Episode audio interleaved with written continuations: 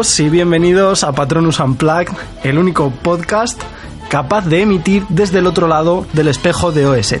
Hoy vamos a hablar de un temita que yo creo que ya hemos comentado, no sé si lo hemos llegado a prometer, pero que bueno, también teníamos ganas de hablar, estas comparativas entre libro y película, luego lo comentaremos mucho más en detalle, pero antes de nada tengo que presentar a la gente que tengo conmigo. Esta vez, como creo que es un programa muy especial, porque además, aunque no lo hemos dicho, es un poquito cierre de temporada, eh, si os quedáis hasta el final del programa ya veréis que no es un cierre como tal, es eh, más o menos una especie de descanso para también nosotros poder plantear la segunda, pero eh, no quiero presentar de manera ridícula a nadie, sino que me gustaría hacer algo muy bonito, que es preguntaros qué veríais vosotros en el espejo de OS. Así que, en primer lugar, como siempre, voy a darle la bienvenida a Beatriz Emerrán. Hola, hola, sliceritos. Maldita pregunta que nos haces, ¿eh? Creo que alguna vez lo he pensado, pero pero es que así de repente, es que nos haces unas cosas muy malas aquí en directo, no puede ser. Sí, sí, ya yo, ves. Yo promuevo la improvisación y, Supongo que yo me vería a mí misma eh, triunfando en el mundo en el sentido de siempre he querido sentirme reconocida por mis méritos. Entonces, uno de mis sueños es ser escritora, eh, escribir alguna novela. Entonces me vería pues habiendo publicado una historia que a la gente le guste y que me haga feliz y teniendo un trabajo que me guste, porque a mí yo pienso que el trabajo al final es importante en esta vida y a mí me encantaría hacer un trabajo del que esté orgullosa y que esté muy feliz haciéndolo. Entonces, es eso y estar feliz con mi pareja, con mi vida, o sea, en general el tener el éxito no profesional, o sea, profesional y al mismo tiempo interior. Tenerlo ser, todo. ser plena, ¿no? ser plena personalmente. Sí, sentirte realizada en el mundo y feliz con lo que haces. Sí. Qué bonito. Y tenemos con nosotros también a Saida Herrero, que a ver tú qué nos cuentas. Bueno, eh, me gusta, me gusta lo que ha dicho Bea. Eh, sí, a ver, mm, a mí también me, vamos, el tema de, escribir y demás es una cosa que me gusta mucho. Y ahora que estoy haciendo también el doctorado y además con temas fandom y temas de Harry Potter, el Quidditch, pues yo me vería eh, eso en, el espejo en una mano mi doctorado terminado, cum laude, muy bonito y precioso, sobre Quidditch, con, salud, mental, importante. O sea, bueno he llegado a ese punto, pero obviamente teniendo en cuenta que, eh, que estás súper bien en todos los sentidos, claro. No solamente te ves ahí con, con, la tesis. Eso en una mano y en la otra mano una, un libro sobre el fenómeno de Harry Potter y que esté publicado, que ha tenido lectores y que a todo el mundo le ha gustado. No cuentes tus ideas, Aida, no las cuentes. La publicación de tu tesis, ¿no? Es la publicación de tu tesis. Es una parte de publicación de tesis, otra parte de publicación más divulgativa, pero el caso es que, que están reconocidas y interesan a la gente y, Oye, hablando de esto, por cierto, no sé si os habréis leído el libro este de. ¿Cómo se llama? Dentro del laberinto friki. Sí, ¿Qué tal está? Es que le tengo ganas y no nunca consigo verlo en persona para echarle un ojo. Pues bueno, lo escribió la chica que entrevistamos en el documental. Sí, cierto. De hecho, por eso es una tesis ya de, sí, sí. Es su tesis, lo único que adaptada eh, pues a un formato libro. Pero en su día ella nos pasó su tesis y yo, pues claro, sí que la estuve leyendo porque para entrevistarla pues me tuve que empollar las cositas que había hecho y está muy, muy interesante. Sí, sí, pues, pues esta tesis irá después, pero, pero vamos, que, que sigue teniendo. Cristina Martínez, ¿verdad? Uy, el nombre ¿No, Cristina, sí, el apellido no me acuerdo. Cristina creo. creo. que sí. es que, ha pasado tanto tiempo, no me mates Cristina, pero sí, yo creo que ese es su nombre. pues bueno, un poco eso. Muy bien, y en tercer lugar tenemos con nosotros a nuestro Gryffindor favorito que es Fer Vidal. Pues mira, yo antes de contestar a la pregunta quiero decir unas palabras muy especiales. Bueno, papanatas, llorones, baratijas, pellizco. Muchas gracias. con, tu nuevo, programa de hoy. con tu nuevo enfoque de esta presentación casi me jodes el saludo. Entonces tenía que decirlo. he metido doblada, ¿eh? Me he metido doblada.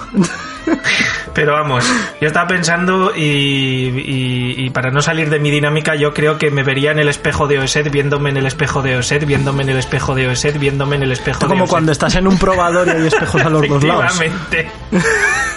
La sala de los espejos de OSET. y en cada espejo una cosa diferente. En una. ¿Y eso en, realidad a ti qué te aporta de felicidad? Pues porque en alguno de ellos vería los sueños más profundos de mi corazón. En algunos saldría oh. durmiendo en una cama de billetes de 500, en otros en una, pues viviendo en una mansión. no sé, esas cosas. Joder. Teniendo Es como- piscina es como y roto- con jacuzzi. Es como, es, co- es como que has roto el paradigma, ¿no? De, o sea, no, no te ves de una manera única siendo feliz, sino que te ves de muchas. Efectivamente. Muy bien, me ha gustado ¿eh? el vacío legal este. Claro, tú casi me fastidias Y- la intro, pues yo lo Bueno, rompo los esquemas. oye. y ahora, antes de que se nos olvide, eso sí que es cierto, porque luego si no, eh, tengo tendencia a que pase, el premio Glenda Chitok, para no olvidarme de presentarme a mí mismo, en este caso le ha tocado a Saida. Bueno, bueno, yo voy a seguir la estela de mis compañeros en el último programa porque había que cerrar el círculo y no podía ser menos. Y entonces pues voy a presentar al mejor alumno de Hogwarts en la clase de transformaciones, que es Madre mucho mejor mía. que Víctor Kram y su tiburón. Eh, y el mejor metamorfomago, que es Victorian Guy. En el fondo, ya, cerrar ¿no? círculo ya... Yo no sé a vosotros, pero a mí el tema de lo de Víctor Krum, eh, por lo menos visto en la película, leído no tanto, pero visto en la película me resultó un poco perturbador. Sí, ¿verdad? Desde luego. Era un poco, un poco raro. Y sobre Además, todo- realmente en el libro es, es lo que dicen, o sea, es una transformación a medias, pero visto me resultó un poco raro. Pero y la imagen esta que está en internet, que es justo el momento entre que se- es humano y es tiburón, Ya, que es sí, horrible, ¿verdad? que eso sí que da miedo. Cuando hace así con la cabeza y estoy... Yo tengo que decir que, bueno, ya sabéis de sobra que mi película favorita desde luego no es la cuarta, de hecho posiblemente sea una de las que más disgustos me da, pero pero creo que además es una de las que el CGI, el digital, está peor hecho. No sé por qué, es la Sí. sensación que tengo yo. Hombre, a ver, las dos primeras tienen pues la, la distancia temporal. Pero bueno, yo creo que no se le ocurraron demasiado en ese sentido. Hombre, anoche, anoche estábamos viendo la piedra filosofal, Bea y yo, y era como, aparecía el troll y era como, pero qué mierda es esta. O sea, o Ya, es que en el fondo, Quidditch, claro, por ejemplo, tipo- o sea, pff, Luego ves otras tipo Van Helsing o la Liga de los Hombres Extraordinarios, que más o menos son también creo que de 2001 estos años, y, y digitalmente, ojo, es que la cosa ha evolucionado mucho en, la, en los últimos años. la piedra y la cámara han, han envejecido mal. Pero también, Fer, para Sí. ser justo, hay que decir que, al contrario de lo que comentas, yo dije que el Quidditch me parecía que estaba bastante bien hecho para la época en la que Sí. se hizo. O sea, que Claro, quitando pero algún es que el movimiento. Quidditch es movimiento rápido. Entonces, yo creo que la parte Puede estática, ser. que es, digamos, bueno, esto no lo vamos a tocar, no lo vamos a tocar porque posiblemente lo toquemos oye, más. oye, oye, Claro. Pablo, Sí, sí, sí, ¿qué? tu espejo de OSET. Ah, No te escapes. No te vas a No te escapes. Mi espejo debe ser, pues en realidad eh, es algo de estas cosas que dices, siempre lo tengo que pensar, ¿sabes? Pero luego nunca lo pienso. Entonces, Como nosotros. yo- sí, sí, os, Te os aguantas. he pillado así un poco por sorpresa. Otro día hablaremos de Bogarts. No sé cuándo, pero hablaremos de Bogarts. Uy, uy, uy, uy, uy. Pues yo, eh, la verdad es que no lo sé. Eh, yo creo que me vería a mí mismo un poco en la línea de, de Bea y Saida, de decir, pues, montado bueno, en un pastel volador. eh, efectivamente, cualquier cosa que vaya a decir, asumid que voy montado en la caja de un pastel volando. Vale. Eh, eso es canon, que lo sepáis, luego lo remarcaré. Eh, yo creo que me veo un poquito en esa línea de estar, pues digamos, pleno, no sobre todo yo creo que con el trabajo, porque al final es algo que se nos come mucho tiempo en, en la vida. Hay gente que, vive para trabajar, yo lo siento mucho, yo trabajo para vivir. Y, y creo que trabajar de algo que te hace más o menos sentir a gusto y, y también un poco pues la línea de lo que contaba Saida, de digamos toda tu parte académica, que yo creo que al final es algo a lo que le he dedicado mucho tiempo, de hecho espero el año que viene dejar de dedicárselo eh, tan en demasía y, poder un poco también vivir de eso, ¿no? O algo relacionado donde más o menos todos esos años que, que le has invertido de esfuerzo, digamos que tengan su fruto y por lo menos decir, hostia, lo estoy disfrutando, ¿sabes? No sé, yo creo que es un poco la, la línea. El hecho de pensar que todos los años que he hecho de cosas académicas y laborales tienen un poco de sentido. No ser infeliz, así en resumen. Así de Bien, profundo soy yo. Eh, noticias de estas últimas semanas, yo la verdad es que creo que así relevantes no hay demasiadas. Estábamos comentando antes, así muy por encima, el tema de estos juegos que parece que van a prometer desde Funko. No sé qué opinión tenéis vosotros, una opinión así rápida, una frase, dos frases. No me gustan los Funko. Ok. Me gustan los juegos de mesa, no me gustan los Funko, no sé qué puede salir de ahí, así que habrá que ver qué tal. Mi frase es que a mí Pues- me encantan los Funko como muñecos, pero los juegos de mesa pues no tengo ni la remota idea de qué va a ser. Yo estoy un poco ya quemado ¿eh? con este tema de Pues los mira. Funkos. Creo que se han... Yo, mi resumen, voy a aprovechar una cosa que le hice un audio el otro día a Bea, que saliendo del trabajo vi en la calle, y yo creo que desde que yo hice eso, eh, no se lo había visto hacer a nadie, y es que, eh, pues, eh, había, eh, o sea, eran pues como las ocho y media de la tarde o algo así, y había tres niños de unos 10 años, en un, bueno, en un paseo que hay ahí en Segovia, en un banco, con el Monopoly jugando. ¡Ostras! Pero y no ¿no? jugando en plan en coña, o sea, en plan jugando de, ah, pero es que Alberto Aguilera lo tienes tú. Y me quedé con esa frase y digo, hostia, que se lo están tomando en serio. O sea, y te- ¿Pero con los billetacos en eran viejos? Pero- Eran viejóvenes. Eran viejos diminutos. Eran viejóvenes, ¿Quién además. era, ¿Quién era el sombrero? ¿Quién era el zapato? Ah, eso ya no lo sé, no me ¿Quién era el paré. coche de carreras? Yo siempre el zapato. Yo creo Yo que siempre siempre me cogía me cogía el coche, me El suena. sombrero. O sea, a mí me gustaba el perrito. Bueno, pues ya está. Mira, un día nos juntamos y jugamos que nos discutiremos por las piezas. Claro, claro. Bueno, solo quería aprovechar y decir eso de que a veces pierdo la fe y la esperanza en la humanidad, pero cosas como esas me hacen me hacen tener más fe y esperanza. Me hace gracia Muy que digas bien. eso cuando están jugando a un juego de, de pisotear a los demás con dinero. Capitalismo. sí. Bueno, pero ya están jugando, ¿sabes? Hipotecados. No están ahí escondidos en una esquina fumando cosas ilegales y bebiendo cerveza siendo menores, esas cosas. El crack. A lo mejor lo hacen también. me- casi hasta me emocionó. Si no es porque hubiera sido creepy. Pero lo harán jugando. Me imagino a Fer acercándose a los niños a abrazarles. Estáis jugando al Monopoly, qué bonito. Pero era, era con dinero de verdad y estaban ahí haciendo apuestas, blanqueando. ¿Te imaginas? Joder, Eran niños de la droga. Estaban ahí camuflados. Se nos Está va, señores, se nos va. estas cosas en el fondo, ¿eh? Sí, sí, pero, bueno, da igual. Hacen Yo... gracia. No vamos a mentir, Ya gracia. está, ese era mi comentario. Que bueno, negro. recuperas un poco la fe. Acordaros del comentario que nos dijo que teníamos que avisar cuando hablásemos de cosas perturbadoras. Cierto. Que Aviso, nos- aviso. Que nos dijo eso. Asumid que las dos horas de podcast que vais a ver de aquí en adelante, eh, mínimo, van a ser de cosas perturbadoras de manera totalmente aleatoria. O sea que si tenéis una mente muy inocente, por favor, eh, abandonad el podcast ya. Sí, iros a, De a hecho- otro de hecho, podcast no- no- ATP. Sí, no, pero directamente a otro podcast, ¿sabes? No a otro programa de este podcast, a otro podcast. No, porque se pueden ir a uno peor. Ahí ya no tenemos nada que ver. Y bueno, hay que comentar Recordar que también estamos... de manera... Bueno, ¿Qué, qué, qué? no iba a decir, estamos con la piedra filosofal. ¿Qué vais a Sí, dejar sí, sí. para...? No, bueno, yo iba a comentar de manera muy rápida, aunque en realidad al final se ha desmentido el bulo de toda esta cosa que salió del rumor de la Ah, serie. Ay, de, Harry Potter por parte creo que era de la HBO o, ah no de la No, Warner, de la Warner, Warner, no el streaming de Warner. en, gen- en genérico y, y eso, pero al final se desmintió todo, así que tampoco hay mucha más chicha que sacarle. Y yo creo que para no liarnos demasiado más, eh, eso sí que lo que dice Seida, porque yo creo que al final se nos acabará yendo demasiado la pinza, vamos a tratar el temita de la comparación de libro y película, que es algo que le teníamos muchas ganas y evidentemente por algún lado había que empezar y evidentemente también tenía que ser por el tema de Harry Potter y la piedra filosofal. Así que ahora sí que sí, vamos a pasar a la zona de debate y en este caso también de análisis. Nos escuchamos ahora.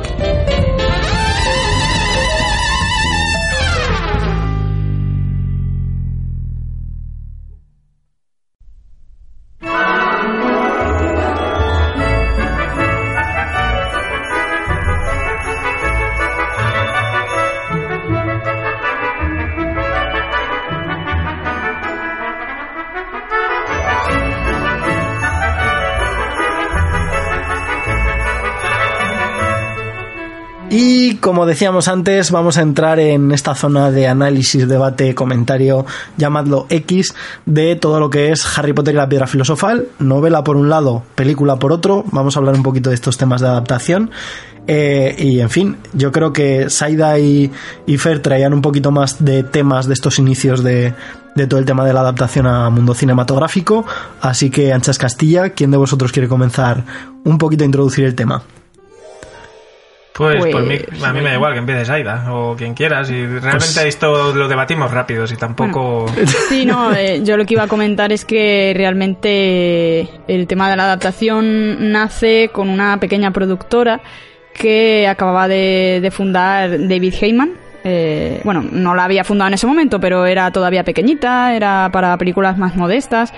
Y su principal función era, bueno, la productora era Heyday Films y su principal función era eh, sobre todo adaptar, eh, adaptación de libros, pero ya digo, libros más modestos, de ambiente británico y demás. Entonces, eh, esta productora estaba formada únicamente por tres personas, que era Tania Segastian, Nisa Party y David Heyman. Entonces, esta, la primera mujer, Tania Segastian, eh, leyó un artículo sobre un libro que iba a ser publicado, estamos hablando de 1996, todavía no había sido publicado, pero estaba ahí ahí, y un autor primerizo y tal, sobre un joven mago. Entonces a esta mujer pues le llamó la atención, sobre todo el tema de que fuera un autor novel, y dijo, bueno, pues voy a contactar y consigo un manuscrito. Y ya lo dejó ahí en la pila de manuscritos para leer.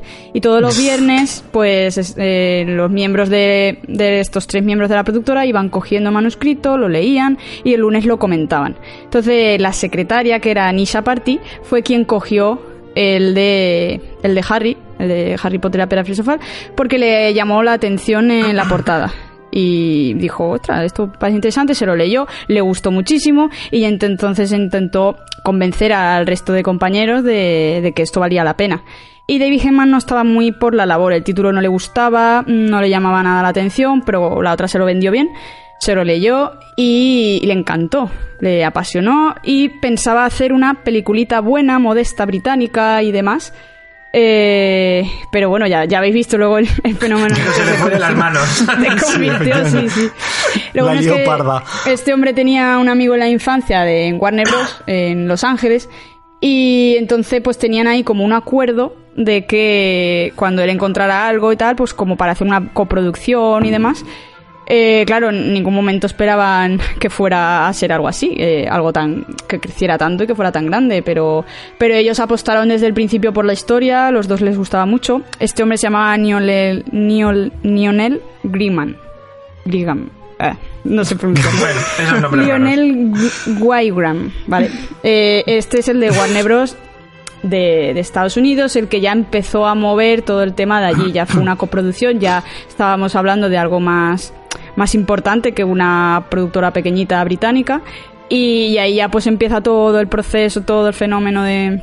Lo que la Warner dijo es no os gastéis mucho dinero, mm, no, que no se os vaya de las manos.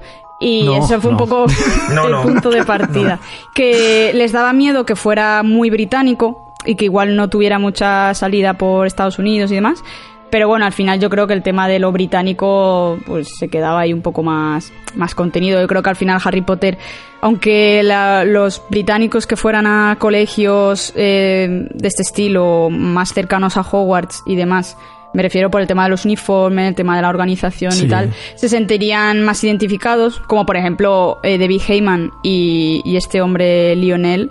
Eh, ellos habían ido juntos a estos tipos de colegios, se sentían identificados, pero realmente es una historia internacional, que ya ves. mm, Los que estamos aquí no hemos ido a colegios británicos y no hemos sentido igualmente. Bueno, y, y, ya- y aún así hay que decir que ya de por sí, aunque estuviera muy contenido, todo el tema británico eh, supuso muchos problemas para, para arrancar realmente la producción, porque la propia JK Rowling, por ejemplo, en cuanto a temas de dirección, en un principio se opuso a que no fuera un director británico para el, el que llevara la película, aunque al final acabó siendo americano, pero en este caso sí que es cierto que, bueno, Chris Columbus respetó un poco esa esencia que ella quería trae- eh, transmitir a Sí, través sí. De, de la adaptación. Con todo el tema, por uno, los castings, por ejemplo, únicamente están formados, por lo menos en las primeras películas, de actores puramente británicos. Entonces, bueno, yo, yo en este caso no sé tampoco hasta qué punto eh, pudo realmente suponer un incordio. Y, y es lo que dices, sí que es verdad que a lo mejor está un poco más contenido, pero yo creo que lo han sabido transmitir muy bien el, el rollete británico. O sea, no, no es De algo que eche para atrás a la gente que no, que no ha vivido este ambiente. De hecho, hasta el Cáliz de Fuego, la saga de Harry Potter no tuvo un director británico. Que fue Mike Newell, que era irlandés. De ahí Sí, también de hecho, que... Mike Newell, al- para mi gusto, es el que luego lo ha americanizado más todo. Sí, Ya ves. Es pero... una cosa un poco extraña. Pero- Por Sí. ejemplo, en la música, como además estaba Irlanda en la esta de Quidditch, eh, esto salía en uno de los extras, eh, como que insistió mucho en el tema folclórico irlandés y tal a la hora de, de hacer la banda sonora. El, ¿Quién hizo la banda sonora de la- del Cali de Fuego? no? Patrick. Patrick, Doyle, eso. Que sí. también era. O sea, Patrick Doyle sí. No, espera, Patrick Doyle era irlandés. Mike Newell me parece que sí que era, que sí que era británico de, de Gales o así. Me, ahora me estoy, me estoy confundiendo con Patrick Doyle. Pero bueno, que la primera que tuvo así en Tocho eso fue esta. Y como aprovechando que se ha mencionado lo de que Warner dijo que no se gastara mucho dinero, tengo la información aquí que más o menos la película costó 125 millones de dólares. Casi ahí es nada.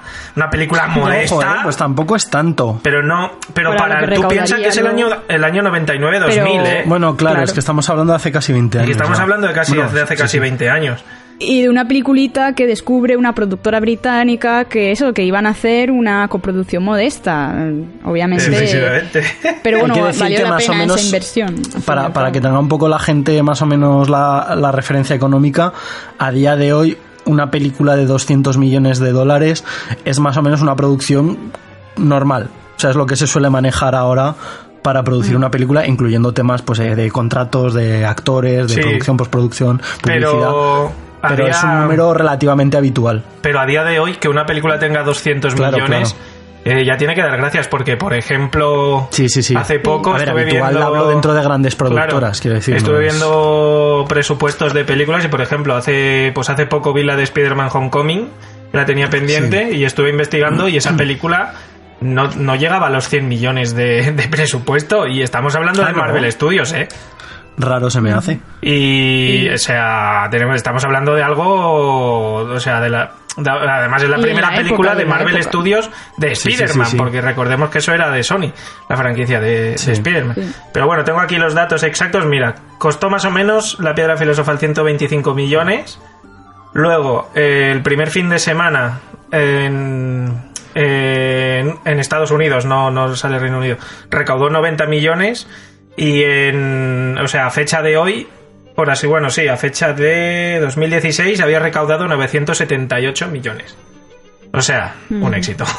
Totalmente. Sí. De hecho, Una bueno, no película lo sé, modesta. pero, pero varias, varias Claro. películas de Harry Potter estaban en el top de las películas más taquilleras de, Sí.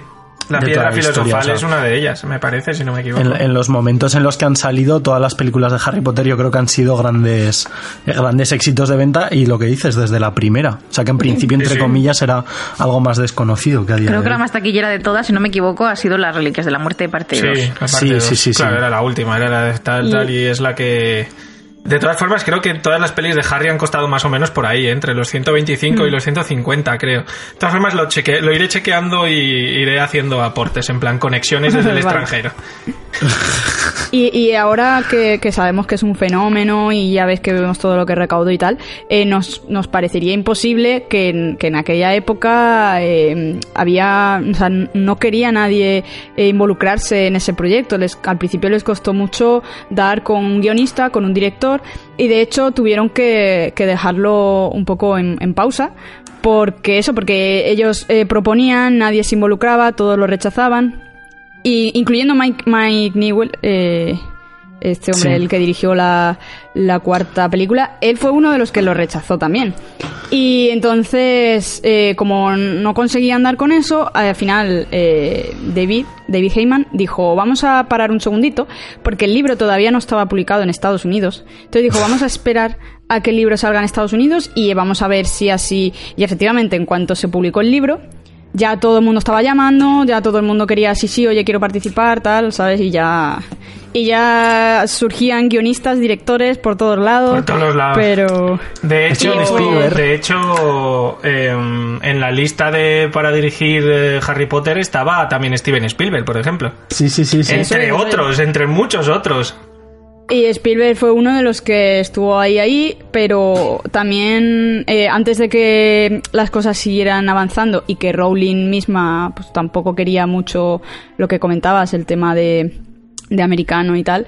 eh, Bueno, hay que decir aquí que Steven Spielberg hizo unas aportaciones más que curiosas, porque ese sí que quería americanizarlo todo. Sí, que Porque yo me acuerdo que en, en su, sí, quería a Hermione convertirla en una especie de animadora, que fuera la novia de Harry, que no sé qué, y era como, por favor, estamos en un un instituto hombre. británico mágico. De todas formas, bueno, Spielberg pronto mm, abandonó el proyecto también Sí. porque él, de hecho, ese mismo año estrena eh, Inteligencia Artificial, que era un proyecto en el Sí. que él llevaba muchísimos años Así trabajando es. con Kubrick y tal. O sea, que, que al final se decanta también por ese proyecto. No sabemos si a lo mejor hubiera seguido adelante las negociaciones, si a lo mejor... No sé, aquí lo que se comenta, por lo menos es lo que cuenta el propio Chris Columbus, que él estaba como súper enamorado del proyecto Sí, y, eh. y que, y quedó con el propio Steven Spielberg, le presentó un borrador del guion, Mm. le dijo que por favor, que tenía que ser él el que llevara a cabo el proyecto, no sé qué. Dice que en el momento en el que Stephen, o sea, el que Steven Spielberg leyó el, el guion, le debió decir todo tuyo. No sé si será eh, tal No cual, pero es lo que cuenta el propio Chris Columbus. Puede ser, pues yo lo que sé es que, que había, bueno, ya habían decidido a Steve Kloves como guionista, ya había Sí. escrito un guion y ya con ese guion empezaron a moverlo mm, a distintos directores y aunque Chris Columbus al principio no era, no era la opción que barajaban porque lo consideraban, aparte de que no era británico, lo consideraban muy comercial. Eh, Chris Columbus había hecho ya... Y Steven Spielberg no. No, ¿verdad? Para nada. No, Era- es un Spielberg director- no había, Pero para no había hecho ET, por ejemplo. Era un director Claro, indie eh, de cortometrajes Spielberg- soviéticos. Spielberg realmente era como una eminencia, ¿sabes? Y este hombre, aunque estaba ahí ahí, eh, no, no lo era tanto. Pero realmente Chris Columbus ya había hecho eh, Solo en Casa, Solo en Casa 2, Señora Sí. Doubtfire, en plan de como cine familiar. Como Había guionista escrito también en- Los Goonies. Era Gremlins. Claro, los Goonies, Sí. Gremlins, El secreto de la pirámide, que es el, el jovencito Oh, qué grande esa Sherlock peli, ¿eh? Holmes, pues es guion de Chris Columbus también. No Y bueno, ya a él, a él le apasionaba, le apasionaba mucho el proyecto. Y sabía que había como unos 25 directores más o menos que estaban, o sea, él era el último de una cola, que eso, que había, incluyendo a Spielberg también y tal. Bueno, el caso es que él pidió que le entrevistaran el último, porque primero quería que le diera tiempo a, a seguir desarrollando él el universo tal y como él lo veía, en plan, mi visión de Wizarding World. Y aparte, eh, él, él, creía que, ¿sabes? Que tú dejas como el último es el que deja más imagen o es el último que se queda en la retina, ¿sabes? Quería ir jugar un poco estratégicamente de a ver si así tengo más suerte. Y lo que hizo, como él era guionista, eh, lo que hizo fue reescribir por completo el guion. O sea, no en plan te desprecio Steven Kloves, sino voy a hacer lo mío, voy a ver cómo, cómo yo lo adaptaría. Entonces, como le gustaba mucho la novela también, pues rehizo todo el guion, añadió las escenas que a él le gustaría beber y tal. Y claro, eso la Warner y a David Heyman los dejó flipados. Porque dice, a ver, aquí en, en- en América nadie reescribe guiones si no le pagan por ello, ¿sabes? Este, este tío que hace. Porque no reescribe unas escenas, es que reescribe todo el guion entero. Y, y en plan le dice, mira, yo veo el universo así, eh, este es el guion que yo he considerado, estas son las escenas, tal cual. Y claro, y se quedaron flipando de ya solo por, por lo que le emocionaba el proyecto, lo que le apasionaba todo. Entonces dijeron, venga amigo, vente con nosotros y, y ahí lo ficharon. Y, y ya pues se, se creó ahí un... Cuando conoció a Rowling y tal, pues ya se creó un equipo de cuatro que trabajaban codo con codo. Sí. Entre Rowling, Chris Columbus, Steve Kloves y David Heyman. Estaban ahí los cuatro a tope. Y no olvidemos un gran nombre dentro de la construcción del mundo audiovisual de Harry Potter, que es el de Stuart Craig, Correcto. Por favor. de diseño de, diseño de producción. Ese tío es el que ha creado el Wizarding World, básicamente. Sí, sí, sí, o sea, Sí. visualmente es la persona que le ha dado forma a todo lo que teníamos en las novelas Sí. y lo ha llevado más allá, junto a Mina Lima. Efectivamente. Mina Yo Lima les adoro. Y junto... ¿Cómo se llama esta mujer? Eh... La de vestuario. No, no. Eh, ay, espérate que se me ha ido el nombre. ¿A qué se ella. dedica esa señora? Eh, No, a la, a la decoradora de. Porque Ah, sí, no sé Stuart cómo se llama, Craig, sí. eh, hace, hace los, los decorados, pero Sí. unos decorados vacíos, entre comillas. Mina Sí, Lima sí, le sí, da sí. un aspecto brutal de, de cartelería y de diseño gráfico. Además, tú pero dices esta que es una señora mayor con la cara un poco sí, que redondita. además esta Sí. mujer ya, ya murió. Sí. Eh, ahí se me ha ido el nombre. No me acuerdo el nombre, pero es... Stephanie Mac... Dejadme un segundito, lo voy mirando. Y, Vale. y nada, eso, eh, es ella quien se encarga de, de decorar esos, Sí. esos sets, de darle vida. Que bueno, de, hecho aquí esto me hizo gracia porque reviendo todo el tema de los extras de, de producción y demás, salía esta señora y en un momento determinado, que además tienen imágenes del tío grabadas, eh, cuenta que tenía un ayudante de producción que era muy obseso de Harry Potter, o sea, era de estos hiperfans, y entonces lo llevaba todo como súper al milímetro y todo en plan diciéndole, no, no, pero es que aquí eh, en este cartel no hay ningún nombre relacionado con la saga, y el tío buscando nombres relacionados con la saga, y, o sea, como que todo quería que fuera al milímetro, eh, Pues como tiene que ser. relacionado Por lo menos Claro. con las Claro. novelas. De Igual- hecho, igual era- gran parte de lo que tenemos se lo debemos a Era él, la ¿eh? tía esta. Esa persona anónima. La que iba a rastros y subastas y tal. A, Sí, sí, y co- sí, a es comprar cosas esa, que les esa. salía tiradas de Siempre ha precio. sido y, muy devota. Y a mí eso, ¿ves? Esa, eso me parece un trabajazo, tío. O sea, irte a todas estas cosas, a comprar muebles y tal. Que dices, no vas a Ikea, ¿sabes? O sea, te vas a un rastro mugriento para conseguir un hecho, sillón para, yo qué Minalima- sé, ¿sabes? Minalima en realidad son un poco herederos de esa parte del trabajo, porque por Claro. ejemplo con todo el tema de animales fantásticos son ellos los que han llevado esa parte Es- un poco más a, a cabo. Stephanie Macmillan. Stephanie Esa. Macmillan Ah, sí. es la decoradora de interiores, de, bueno, la decoradora de sets, que es lo que digo, es la que le daba vida a... O sea, Stuart Craig ponía el esqueleto, ella ya ponía como, pues eso, como si fueran los órganos Claro. y todo eso. Sí, y, Digamos que y Stuart. entre todos daban forma. Claro, digamos que Stuart Craig te ponía Hogwarts y Stephanie Macmillan te ponía pues las armaduras, las velitas, Sí, Sí, por sí, decirlo así. ¿No? Eso es. Ah. Yo, yo creo que ese equipo, esas tres personas, eh, bueno, tres personas, cuatro personas, que Minalima son, son dos, Son dos, eh, esas cuatro personas son, vamos, la- a, las, a las que les debemos eh, que la magia, digamos, cobrará, cobrará Sí. vida. Yo es que para mí películas. realmente son el corazón de, Claro. no de la adaptación como tal, pero sí de crear el imaginario que a día de hoy tenemos.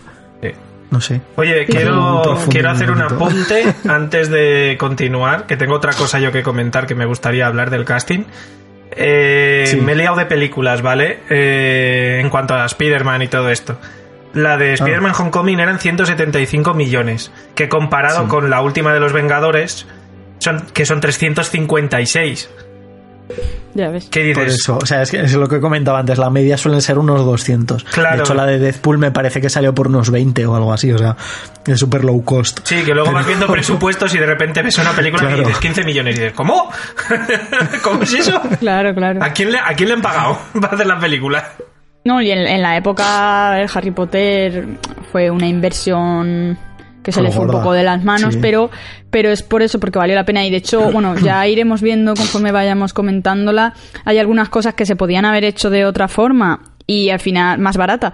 Y al final se dijo, no, no, esto vamos a invertir aquí porque aparte de que lo vamos a utilizar eh, a lo largo de todas las películas, eh, además mm, le va a dar más calidad. eh, o sea, no, no escatimaron en, en ese tipo de, de gastos. Sí, sí ayudaban a que el mundo, o sea, que ese imaginario que, que nosotros vamos a tener luego presente, pues le dieran una vida mejor. ¿sabes? Claro. Pues, ¿Qué ibas a comentar, Fer? ah, bueno, otro detalle de... Bueno, a mí se nota que me mola el tema producción, ¿no? Porque voy, voy a tope con... Con, con, joder, con lo de los presupuestos Datos. y tal. Pa' que aquí estoy, re- estoy mirando. y- Lo, lo, que lo paque aquí, ¿eh? Fer, acabas de decir. Lo paque Lo aquí. aquí.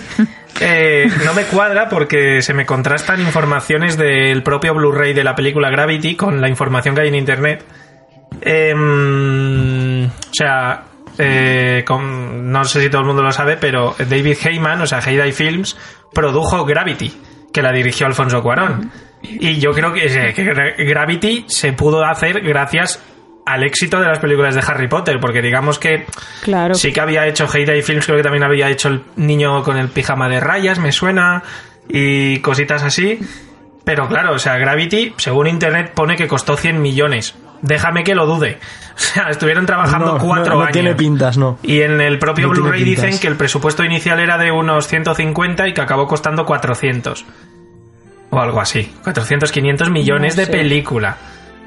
Eso es lo que yo entendí. Y vamos, claro, el No sé, pero Pero eso que He- Heyman Films eh, está claro que el empujón que le dio toda la saga de Harry Potter Claro, era una productora a- que estaba empezando realmente. Claro, gracias a Harry Potter, a día de hoy es una productora tocha, Claro. o sea, que hace Y cosas los importantes. derechos no le costaron tanto porque eso estamos hablando de ellos apostaron. Mm, El libro ni siquiera estaba todavía publicado, no se sabía. O sea, est- este- acababa de, de empezar a, a rodar, digamos, el libro en Reino Unido.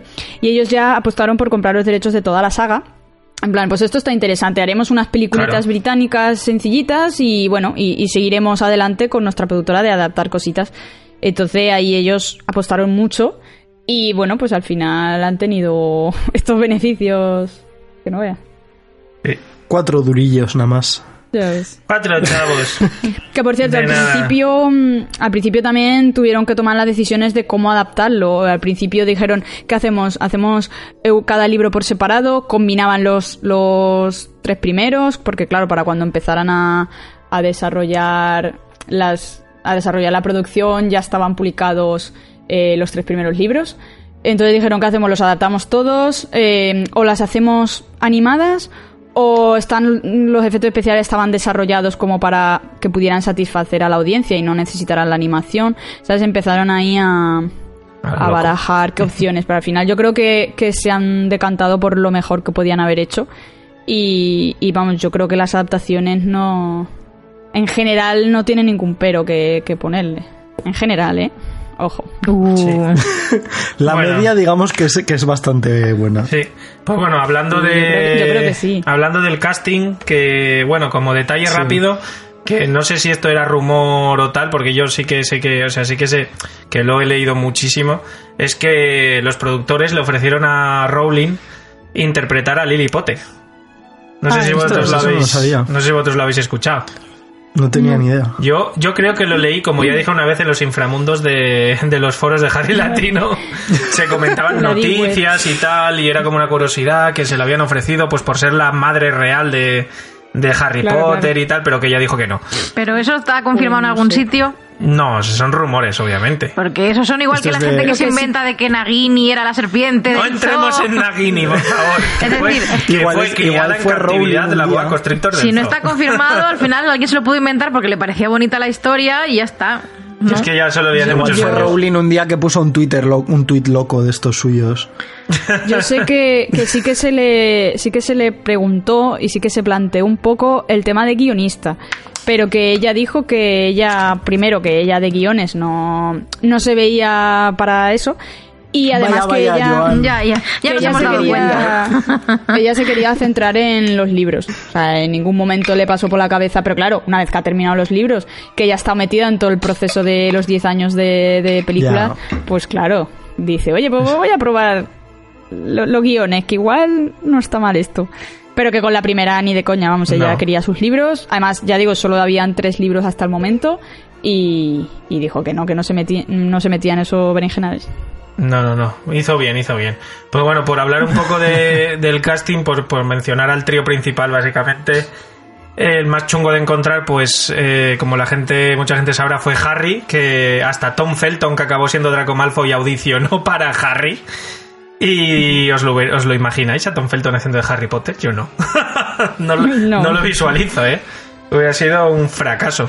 Bueno, eh, el caso es que la anécdota que cuenta Rupert Green de cómo fue seleccionado, pues como solía pasar en aquella época, ponían anuncios en periódicos, en, en tablones del colegio, tal.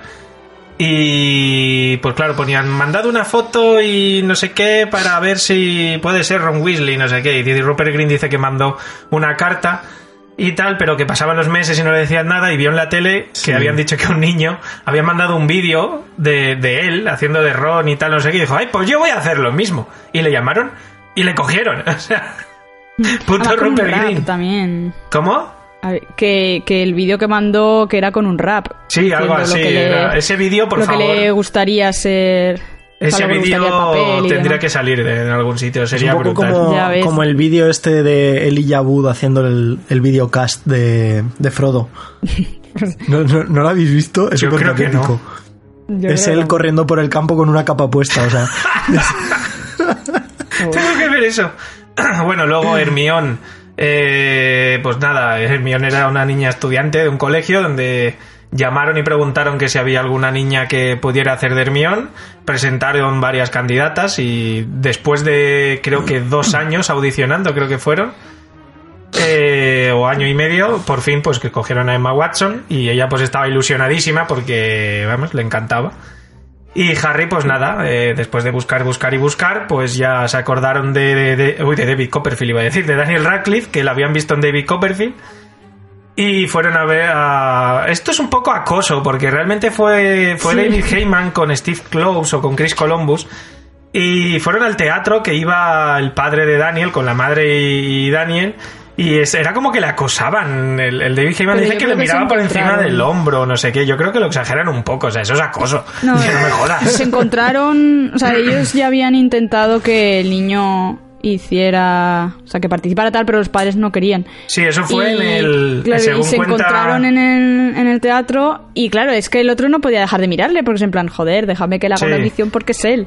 Según claro, y el- cuenta y el- David, David Heyman dice que eso, que, que lo tenían en el punto de mira, pero que no tenían respuesta todavía, que fue en el teatro donde le preguntaron a sus padres y sus padres dijeron no. Claro. No está preparado para esto, pero dicen que luego de hablar, que como eran amigos, que no sé Le qué. dijeron, le dijeron, no existe Pues tal cosa como la magia. ¿sabes? Nunca ha existido la la magia. puerta.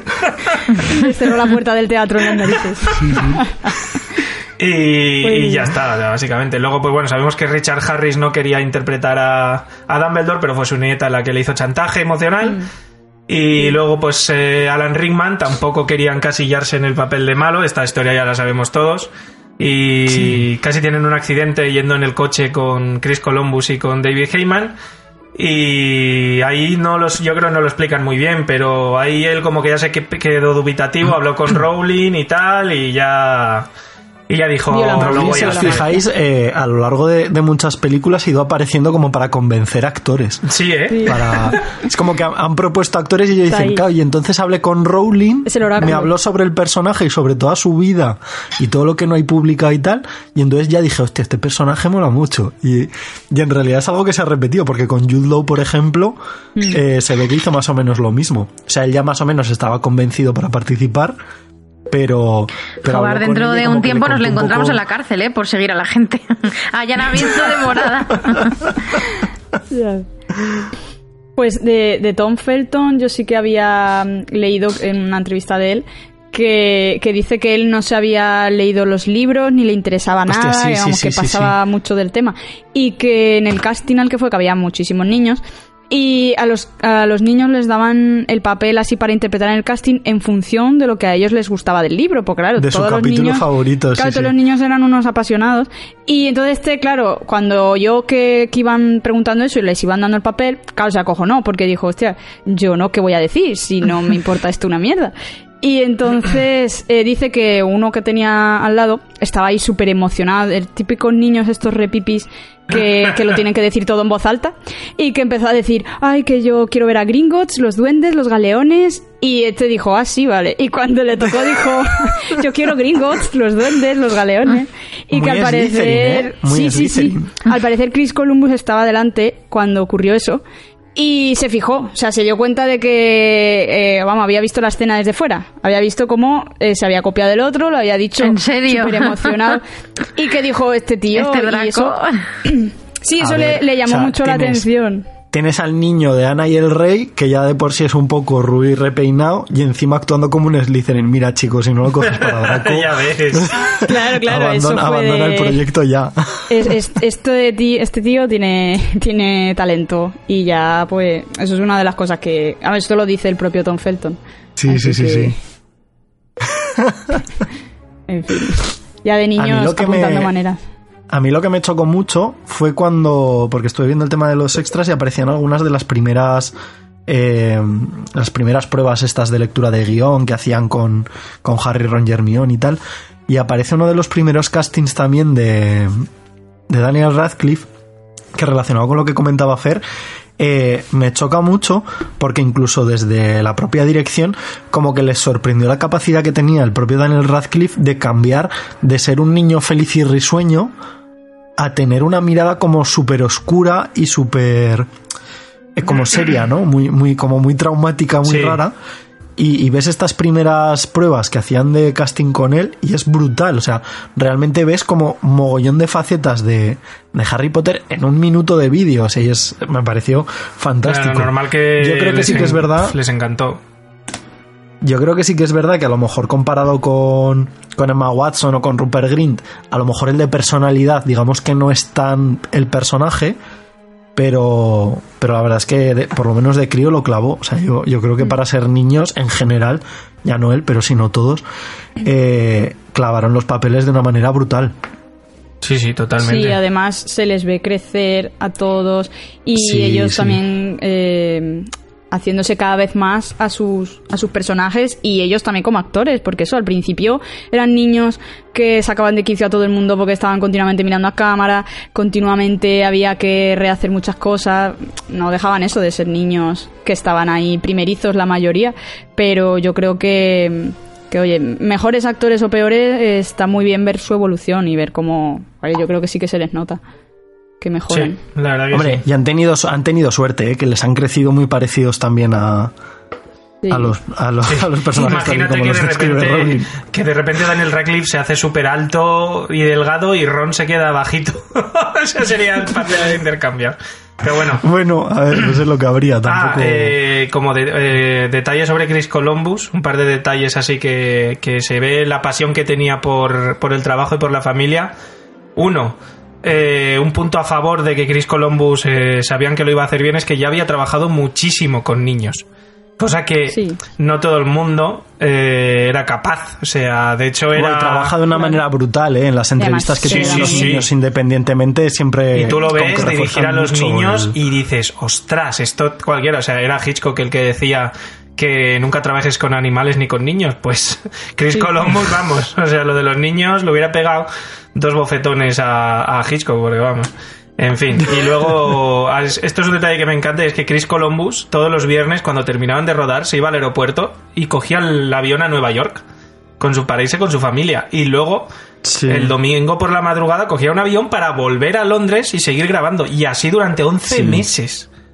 ¿Qué dices? El tío fue súper Sí, sí. dedicado, ¿eh? ¿Qué pasta te dejabas en aviones, cabrón? O sea, Bueno, o sea, se la, se la pagaría la Warner. Claro, el el presupuesto de los 100 millones 25 Los millones 100 y fueron solo para... millones. 25 millones solo para que Chris Columbus fuera a Nueva York. Efectivamente. Porque seguro que no viajaba pero- en clase turista. Pero ahí es donde te demuestra eso, ta- ya no solo está dedicado con el proyecto, está dedicado con la familia y de hecho al final él también no, no quiso continuar en- dirigiendo otras entregas porque estaba muy quemado y dijo, no, yo ya Hombre, necesito tiempo con, Normal, normal. con Claro. mi familia, por una parte. Y además, mira si estaba involucrado con la familia que enchufó a sus hijas y a su mujer. Supongo que eso lo sabéis, ¿no? Que salen, tanto en la 1 como en la 2 salen. O Pues sea, son homenajes, homenajes. porque Susan Bones es la hija mayor de Chris Columbus. Ostras, eso no Sí, sabía sí, yo. sí. Y... Ya sabemos por qué va sentada al lado de Hermione en los ¿Eh? Y ya sabemos por qué de 21 personajes, bueno, eso lo hablaré, lo hablaré después que me toca a mí el capítulo, pero ya sabemos por qué también sale un primer plano de ella, o por qué en la estación cuando Harry va a preguntarle al señor Calvo dónde está la de 9 y tres cuartos, hay una señora pelirroja y una niña mirando Y prácticamente a porque, es la cámara. única, y porque es la única niña que va al sombrero seleccionador que no Efectivamente. es ni del trío ni Neville. ni- ni Efectivamente. Eso explica muchas cosas. Y eso, eh, la, la mujer que lleva una niña en brazos, que están en la estación hablando con el señor Calvo, es la mujer y la hija pequeña de, Ah, de. Chris Columbus. Que ahí son vaya. Y en la Cámara de los Secretos, eh, cuando entran a Flourish y Blotch, que es la presentación de Gilderoy Lockhart, el prim- en primer plano sale la misma mujer y la misma niña sentados leyendo el libro. o sea, toma, enchufismo. Pero bueno, eh, Bueno. totalmente lícito. Pero yo creo que se lo merecen, ¿sabes? Después de, de tener a su padre dos días random a la semana. En fin, que, que se lo merecen los pobres. Se merecen el enchufe, sí. Bueno, ¿alguna cosita más que comentar o avanzamos un poco? No, yo iría pasando al tema de, bueno, pues ya más, digamos, de la chicha de la adaptación de- del contenido como tal de Harry Potter y la piedra filosofal. Eh, hemos estado comentando de dividirlo más o menos, capítulo por capítulo, que luego, pues bueno, también al hablar de la adaptación cinematográfica igual es un poco más difuso por, porque no hay barreras tan claras a lo mejor como en los libros. pero eh, bueno, pues sí que vamos a ir tratando un poquito estos temas de manera más individualizada y el arranque, que de hecho yo creo que ya lo estuvimos comentando en su momento, eh, va a comenzar con Bea en ese capítulo que es el, el germen de todo, el niño que sobrevivió. Pues sí, yo quería comenzar leyendo la primera frase porque bueno, no sé qué pensáis vosotros, pero para mí es mítica y se va a convertir como una frase tipo la del Quijote, eh, que es... El señor y la señora Darsley, que vivían en el número 4 de Private Drive, estaban orgullosos de decir que eran muy normales, afortunadamente. Y ya solo con esa frase es que me parece, no sé, tenía que comentarla porque me parece maravillosa. Te está diciendo ya que es una familia y que para ellos la normalidad es buena. Y justo es todo lo contrario que aparece en este libro, lleno de cosas maravillosas. Y quizás no sé si todo el mundo se la sabe de memoria, pero siento que ha creado, va a crear como una marca igual que el, el, Don Quijote, vamos. En un lugar de la Mancha, bla, bla, bla. Yo creo que sí, que es una de estas eh, primeras frases que va a pasar un poco, ya no sé si a la literatura, bueno, yo creo que sí, porque Harry Potter a día de hoy para mí está ya dentro de, de la historia de la literatura universal pero yo creo que la frase marca mucho los, los valores un poco, por un lado de los Dursley y por otro lado de cómo va a ser en contraposición todo lo que tenemos del mundo mágico. Sí. Bueno, y este capítulo abarca un poco, bueno, desde el principio que nos presenta a los Dursley hasta que eh, McGonagall y Dumbledore y Hagrid llevan a Harry para dejarle, dejarle con ellos. Y a mí me gusta muchísimo este capítulo porque, aunque yo creo que ya en un podcast comenté que eh, cuando era pequeña no me gustaba tanto porque me parecía más aburrido, cuando lo leo ahora de mayor eh, me apasiona porque es una manera de introducir maravillosa de cómo una familia normal que sabe que existe la magia pero la odia, eh, pues va viendo que la magia le come, vamos. O sea, todo empieza con tío Vernon, que se va a trabajar un día normal a, Granins, que es la fábrica de taladros donde trabaja, eh, hecho que no se menciona en las películas, y empieza a ver cosas raras. Empieza a ver búhos, lechuzas en la calle, gente que viste con colores estrambóticos, con capas, con túnicas, y, bueno, empieza pues a ponerse nervioso porque el señor Dursley además es que le pone nervioso las cosas que son que se salen un poco de su normalidad aburrida del día a día Em, y encima, para colmo, en un momento dado escucha el apellido Potter y, un, y alguien que menciona el nombre de Harry. Y él ya empieza a decir, uy, a lo mejor no se llamaba Harry, se llamaba Harold o Henry o algo así. Es muy gracioso. Entonces empieza a volverse loco. un poco paranoico ¿no? en ese momento. Sí, sí. Entonces eso me encanta porque aunque entiendo que cinematográficamente pueden saltárselo porque no aporta tanto, ya que luego conocemos a la familia Dursley mejor después, igualmente me, me hace muchísima gracia y me hubiera gustado mucho verlo. Eh, también podemos ver en este capítulo la descripción de los personajes. Eh, bueno, ahora que está toda la polémica del tema de la sirenita, de que han elegido a una actriz negra y tal, nadie se quejó de que, la, de que Petunia fuera, fuera morena en la película y rubia en los libros. Y bueno, y Dudley también es rubio en los libros. A ver, es una tontería, es una coña. Em, pero bueno, igualmente hacen también el personaje y está también caracterizado por, los actores y la ropa y tal, que no a mí no me molesta, de hecho... Es que supuran, la esencia de los personajes los, los actores. Sí, sí, de hecho es que me parece que son muy malos. o sea, no los actores, sino los personajes. Cuando vuelvo a leer el libro, es que me corre la sangre como diciendo, o sea, me corre, no, me arde, en plan, porque son tan malos, o sea, Daldi es odioso, o sea, y sus padres que le tienen tan mimado. Bueno, eh, como detalles que me gustan mucho, que no se ven en, la película, es que en este momento en el que Vernon sale de casa para ir a trabajar, ve a, un gato que está leyendo un mapa. O sea, obviamente todos sabemos que es McGonagall.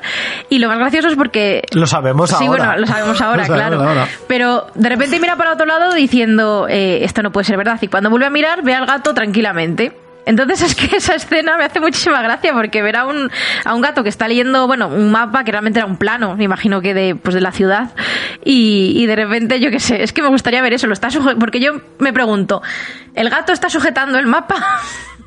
o está viéndolo en el suelo o, qué yo en mi cabeza en mi cabeza yo me lo imagino como que está leyendo digamos un letrero de estos que te ponen a veces, pues yo que sé, cuando vas a una ruta turística y hay un letrero de madera de pie con el mapa y tal, en mi cabeza es un mapa de ese rollo. Ah, bueno, puede o sea, no es...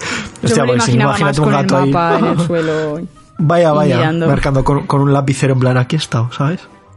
No sé. Sí.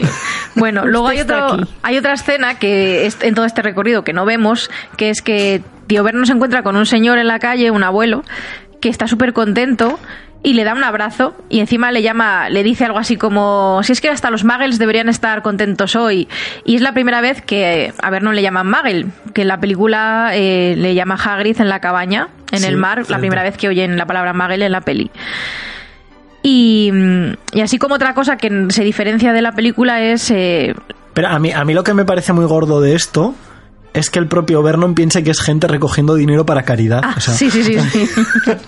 A mí me inquieta De mucho hecho, porque digo, ¿qué tipo de recogida Hay un momento que dice, se empezó a inquietar porque empezó a ver a gente vestida rara que no llevaban una hucha. Entonces, como no llevaban una hucha, dice, ¿qué están recogiendo esta gente?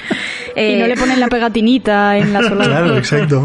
Es que eso, es que hubiera sido tan gracioso, incluso para un cortometraje o algo, ver, o una escena eliminada, ver... Una eh, escena eliminada, sí, sí, yo lo veo. El sufrimiento de Vernon eh, con esa gente vestida de color rosa, fucsia, morado, De con hecho, yo capas, creo- sombreros. Yo, totalmente sincero en esto, creo que porque en aquel entonces no había a lo mejor tanta, eh, vamos a decir, intención de hacer marketing de manera totalmente distinta, porque yo creo que eso lo planteas incluso como una falsa cámara oculta y lo utilizas como estrategia publicitaria, un poco rollo, digamos, el, el tema de la bruja de Blair, y- y yo creo que lo hubiera petado. Claro, como no había YouTube y no tal, pues no se hubiera hecho tan viral, eso sí que es cierto. Pero como estrategia de marketing, enfocarlo de una manera así en plan, what the fuck is going on, ¿sabes? Me hubiera molado mucho. Ya está, ese es mi, mi aporte y mi Muy reflexión. bien, Pablo. Gracias por tu aporte. Y luego realmente quitando toda esta parte de tío Vernon, eh, la parte en la que está McGonagall aparece Dumbledore con el desilu- desiluminador, que en los libros le llaman eh, apagador, eh, y aparece Hagrid y tal, es casi calcado a, a- a- O sea, la película es casi calcada a los libros, está muy bien hecho. Y bueno, otra cosa que me gusta es que, que no mencionan en la peli es Sirius Black, que ya sabemos que es el Cierto. superprotagonista del prisionero de Azkaban, y aquí la moto en la que va Hagrid pertenece a Sirius, y de hecho Sirius se la ha prestado, o sea, así que mencionan a ese personaje que en ese momento pasa desapercibido, pero luego cuando vuelves a releer el libro te das cuenta de, uy, Rowling, esos detalles que nos vas dejando sueltos por las páginas Sí. son tan dulces como maravillosos. y entonces esa Sí, parte sí. es que realmente se parece mucho y visualmente me parece maravillosa.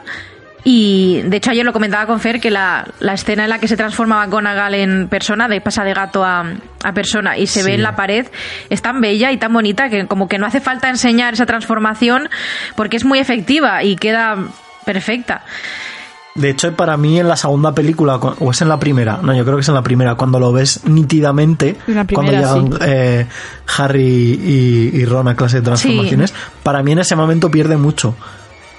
Porque tampoco ves nada excesivamente claro ni épico como para pensar que. No sé, como para darle a lo mejor la, la misma importancia que, que ese momento. Yo, eh, la verdad es que la transformación de la sombra me parece brutal. Sí, yo creo que es mucho más elegante. Sí, mucho más mejor. visual, mucho más llamativa, no sé. Ya, Además Sí, también... Esto lo hablamos en, Sí, en hace, el hace programa de un par de podcasts, sí. Así. Y luego además todo que esté pues en la noche, no sé, es que es un, un inicio de película que me gusta muchísimo con la cancioncita, Private Drive, las lechuzas y luego en concreto además el, lo que es el, los diálogos se basan muchísimo también en lo escrito, o sea, hay frases prácticamente ca- calcadas y Sí. no sé, en general creo que está muy bien. Es cierto que lo de Vernon mola, pero es verdad que para empezar una peli pues quizás sea más eso, más cinematográfico, sobre todo porque pensando que Sí, yo de te- te pequeña mete más en la acción, sí, me, sí. me aburrió al principio del libro, así que que empiecen ahí pues está bien. Yo creo que lo tuve que leer como tres veces porque el primer capítulo, bueno, ya creo que lo comenté en un, en Sí, un podcast que era como. ¿por qué me cuentan la mierda esta del señor que vende taladros? No me interesa su vida de... Que por de- cierto, taladros. ¿qué hará exactamente Vernon? Porque dice que trabaja allí, pero y que y se- sí que menciona que está haciendo llamadas y tal, pero ¿qué hace Sí, exactamente? en una oficina en un piso alto, Sí, no sé, yo creo que es comercial. Claro, a lo mejor los vende por teléfono o porque No, no, yo creo que yo creo que es comercial y que trabaja con otras empresas, porque en la segunda, si te fijas, él, eh, tiene como una cena de negocios Sí, sí, con, justo iba a Ah, para- otro señor de otra empresa. Yo creo que es ese rollo. O sea, que a lo mejor vende a, a- Imagínate que eres fabricante de, pues yo qué sé, de Boss y tienes que hablar con el comercial de Leroy Merlin. Entonces, yo creo que es ese rollo, ¿no? En mi cabeza. Sí, sí. Mm, yo- Tiene mm, pinta. Totalmente. Es canon, definitivamente es canon, ya está. Aprobado. Y bueno, no sé si queríais mencionar algo más de este capítulo, porque es así las No, mayores la- la verdad es que diferencias son las que he comentado. Yo a mí como arranque la verdad es que me parece redondo. Sí que es verdad que a lo mejor hay cosas que pues como fan te gusta ver, pero, pero a nivel cinematográfico yo creo que funciona muy bien. Pues sí. Si queréis pasamos al segundo capítulo. El segundo Sí. capítulo que es el vidrio que se desvaneció, que yo creo que también es una escena que, bueno, es que en realidad hay muchas escenas que se quedan grabadas en, en la memoria. Cuéntanos, Sí, Saida. pues en este capítulo vemos el tema del cumpleaños de, de Dudley, eh, o sea, de Dudley, y ya hay algunas cosas con diferencia de la película, es que por ejemplo eh, a este cumpleaños va a venir un amigo de, de Dudley El- que el se llama rata. el Pierce.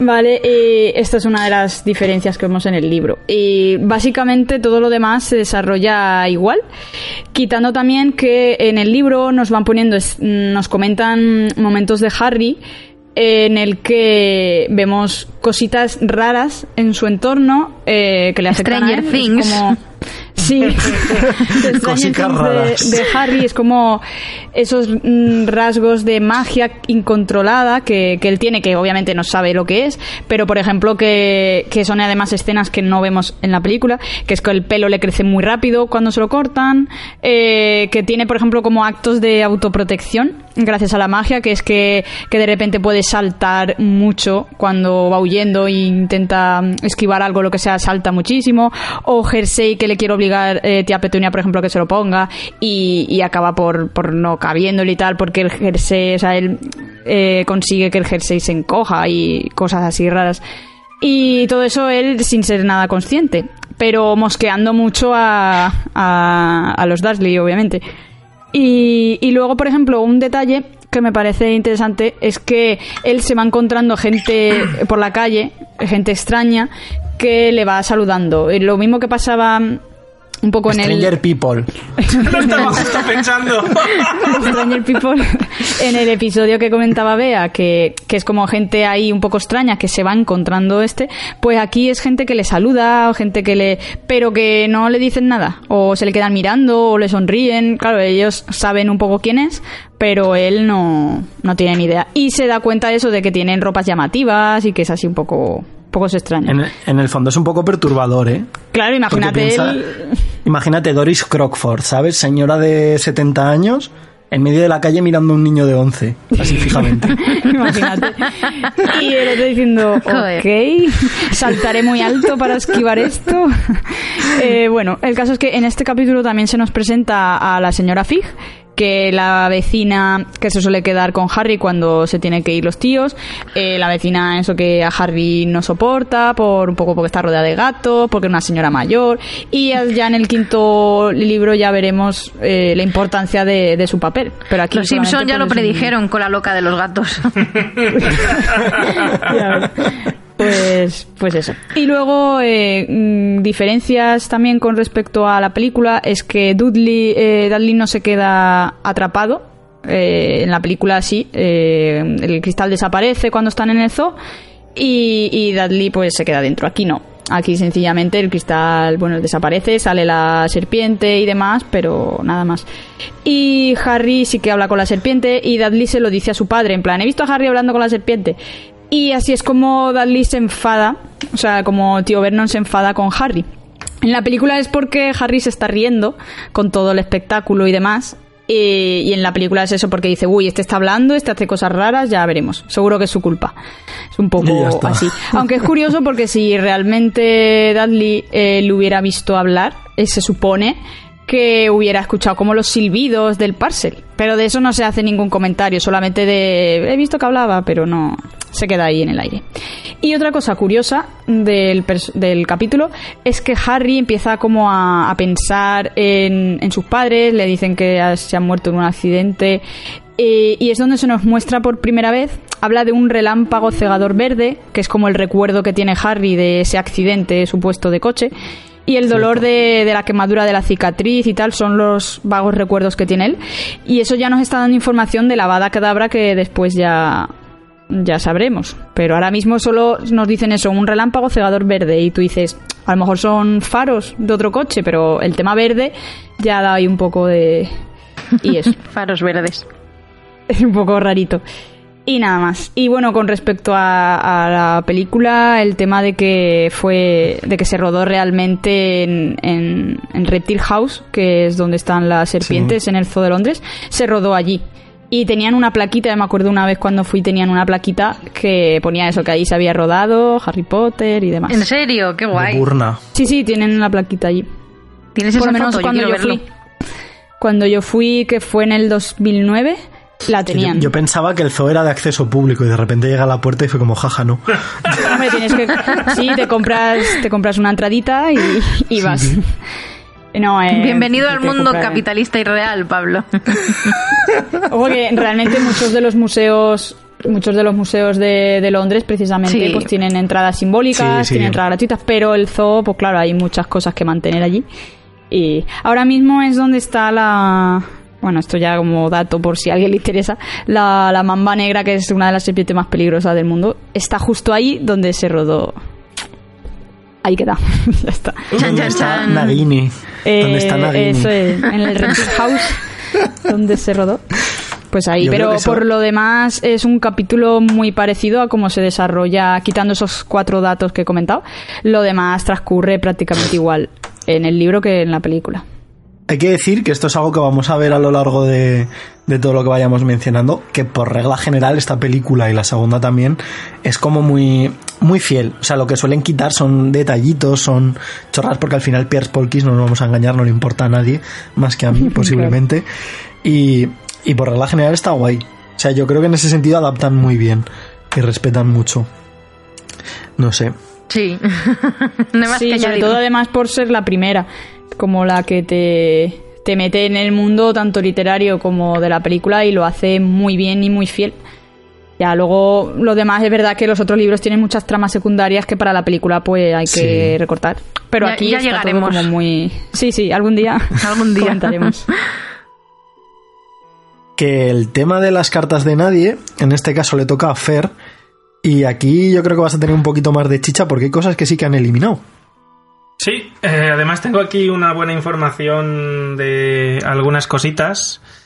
A ver si mi móvil reacciona para sacar los apuntes, porque aquí, pues claro, como no, no queremos gastar papel en vano, pues lo tenemos todo en digital. Nada, que no me deja volver a... Patronos Unplugged es un podcast que promueve el ecologismo, todo lo que se pueda. Aquí papel se gasta al justo.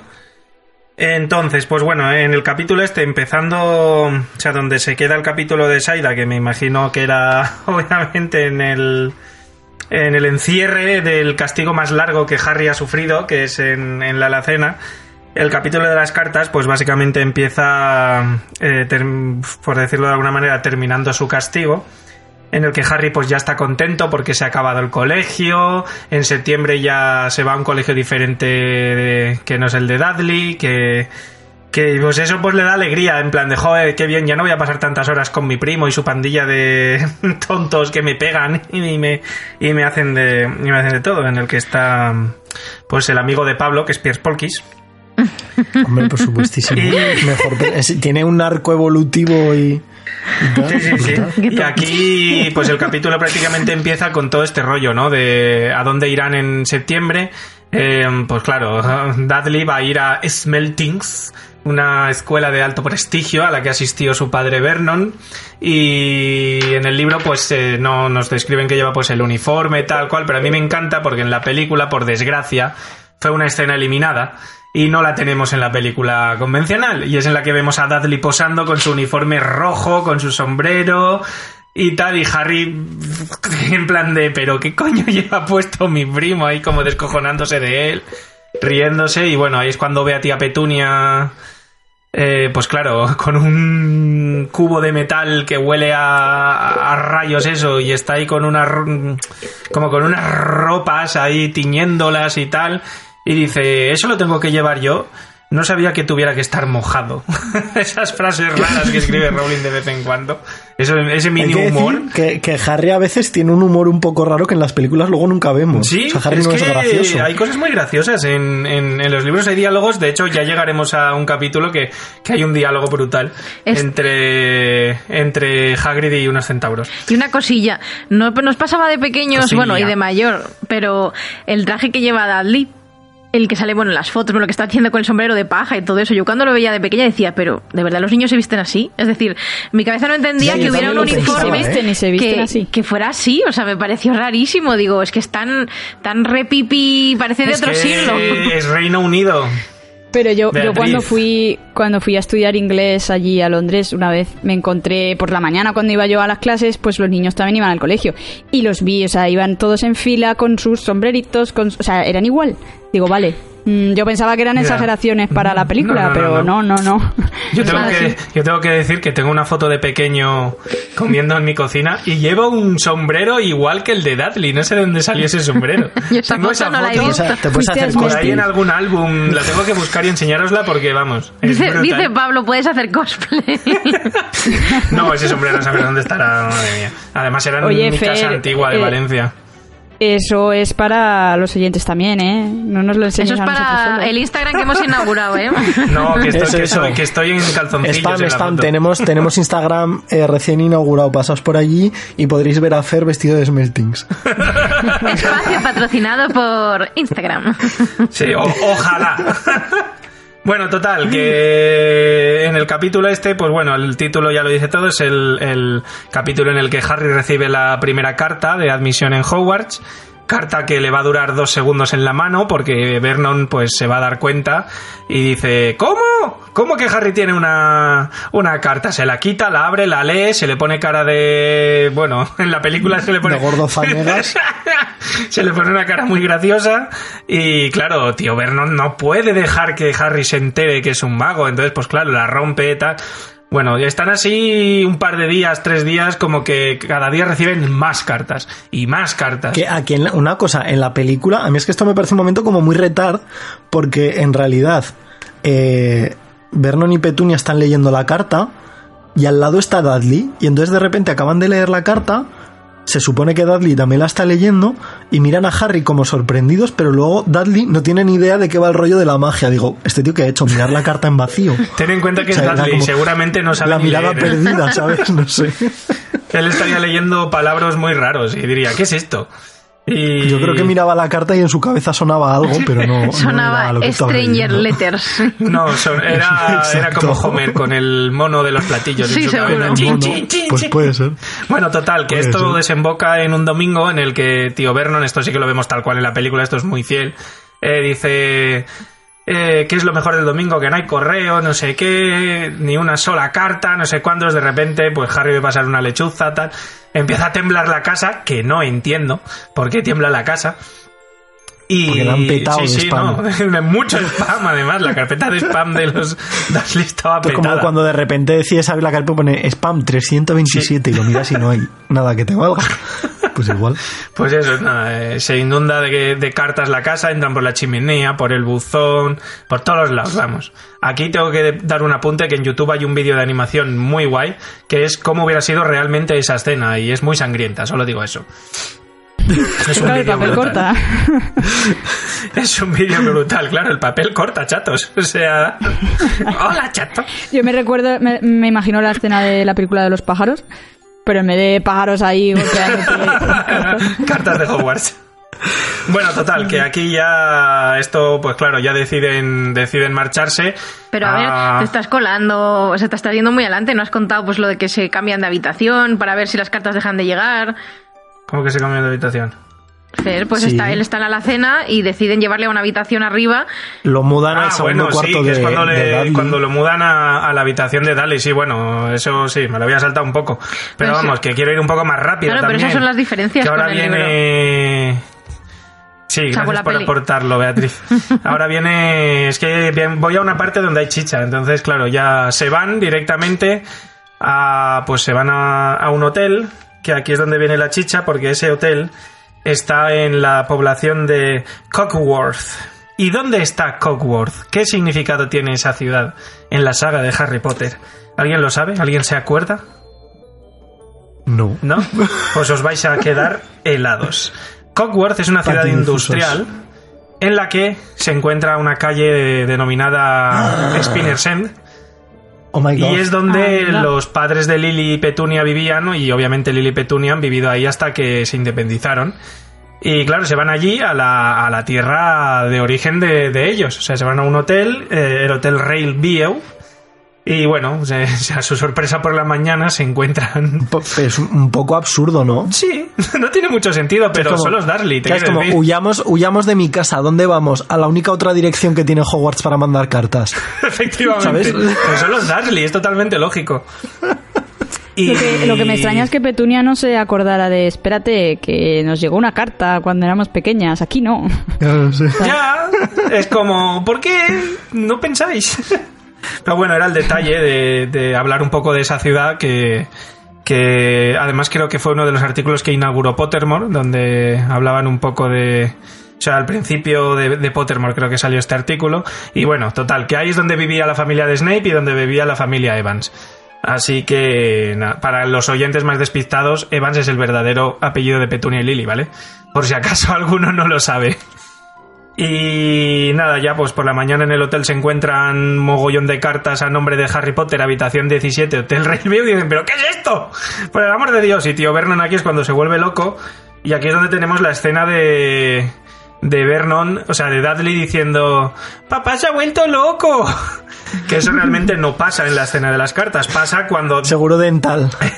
cuando ya llevan un buen rato viajando para aquí y para allá y, y en el libro describen como que eh, van con el coche en medio de... se meten por un camino a un bosque, Vernon para, baja del coche, mira hacia los lados, vuelve a subir, se vuelven a ir, vuelven a parar en otro sitio, vuelve a hacer lo mismo y ahí es cuando, cuando ya tarda en venir, que es cuando consigue la barca que les lleva a la casucha en medio de, del mar ese que hay ahí. Y ahí es donde Dudley dice, mamá, papá se ha vuelto loco. y ya está, ahí va, va, encuentran la... Encuentran la... O sea, encuentran, no. Eh, cogen la barca y ya está. Vamos, básicamente ahí es cuando ya se van a casa. O sea, a casa, a la casucha de piedra, que la verdad me gusta muchísimo la ubicación en la película de, de esa casa, no sé, me parece así como muy muy para ir volando en pastel. Porque tú me dirás con lo ajetreado que está el mar, con una barca, cómo te metes. Que bueno, esa ilustración está en, en la versión ilustrada de, de Harry Potter y la Piedra Filosofal. Y, y nada, ya se van a la casa. Obviamente los señores Dursley duermen en la cama tocha, Dudley duerme en el sofá y Harry, pues como no, duerme en el suelo con la sábana más fina que había en esa casucha. Y poco más, porque si sigo hablando ya, pues me, me meto ya en el siguiente capítulo que le toca... A mí, a mí me gusta mucho Pablo. cómo acaba, cómo acaba el capítulo, con la frase con la que acaba, que dice, alguien estaba afuera llamando. Y te Sí. dejan... Y tú dices, venga. Pedazo de cliffhanger sí que que, se marcó la Los- JK. Sí, ya ves, Hay, ¿eh? hay unos cuantos cliffhangers que Sí, yo, de hecho, eh, luego en, en otras novelas más contemporáneas y tal, hasta me cuesta encontrar. O sea, como que dejan las historias más o menos cerradas. Pero por lo menos en los primeros libros, yo lo decía, digo, chico, De hecho, cuando... para críos. Perdón. Sí, sí. No, no, eso, que para, que para críos me parecen unos cliffhangers de la leche. Es que cuando yo leía los libros por primera vez, eh, cuando dejaba de leer el libro un rato, siempre intentaba que, no, o sea, o casi nunca era a final de capítulo, porque a final de capítulo me dejaba tan Claro. intrigada que siempre tenía que seguir que leyendo. raya, ¿eh? Y siempre dejaba el capítulo a medias en un momento random. eh, está desayunando en el gran comedor, pues ahí lo dejo, porque sé que como siga avanzando va a terminar el capítulo y voy a empezar el siguiente porque es imposible, porque Sí. Rowling lo A hace mucho. Me pasaba lo mismo. Estaba ahí que me Sí, quería sí. ir a dormir y terminaba el capítulo y como, pero ¿cómo me voy a ir a dormir si tengo que seguir leyendo ¿Quién esto? por llamado a favor? la puerta? Y aquí, bueno, eh, no lo hemos comparado con la película, pero vamos, básicamente esto es bastante, bastante fiel. O sea, está Harry en el suelo, se dibuja su tarta, eh, mira en el reloj de Dudley la hora. Súper triste. Sí, eso iba a. Es decir. esa súper, súper triste. Muy, muy triste. Y a mí lo que más gracia me hace es eh, Hagrid, bueno, esto aunque se va un poco más al capítulo de Pablo, pero es el detalle que necesito comentarlo de la película. Hagrid llega, revienta la puerta y la pone al sitio. Y cuando se van a ir en la película, vuelve a arrancar la puerta. ¿por qué no la abre normal? Because fuck you. Bueno, en realidad es que ya está Because rota. Hagrid, ¿sabes? Es como, ya, bueno, ya ya. está rota, ¿qué pasa? Hala. Está enfadado. Vámonos, pues súbete al pastel, Harry, que nos vamos. Pues eh, se pone unas riendas y a la... ¡Arre! Claro. Yo aquí tengo que decir que, bueno, dos cosas. Por un lado, que me, me dio un poco de, de pena, porque luego sí que hay escenas eliminadas relacionadas con este capítulo. Como que, por ejemplo, aparece, o sea, no relacionadas con el capítulo, pero sí que lo alargan bastante más. Que, por ejemplo, aparece Petunia cascando huevos. Sí, eh, para verdad. hacer un desayuno y de repente abre un huevo y aparece dentro una carta. O sea, es como todo mucho todos más los huevos paranoico. llenos de cartas, sí.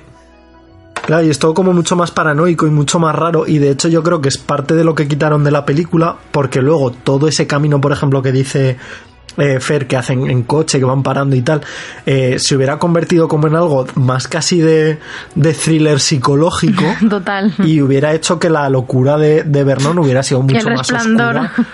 Sí, hubiera claro, sido o sea, ya hubiera acabado siendo. PG-16 la, la película, en vez de todo lo Ahí hubiera, público. aparecido, hubiera aparecido Harry en plan Red Rum, Red Rum, ¿sabes? El.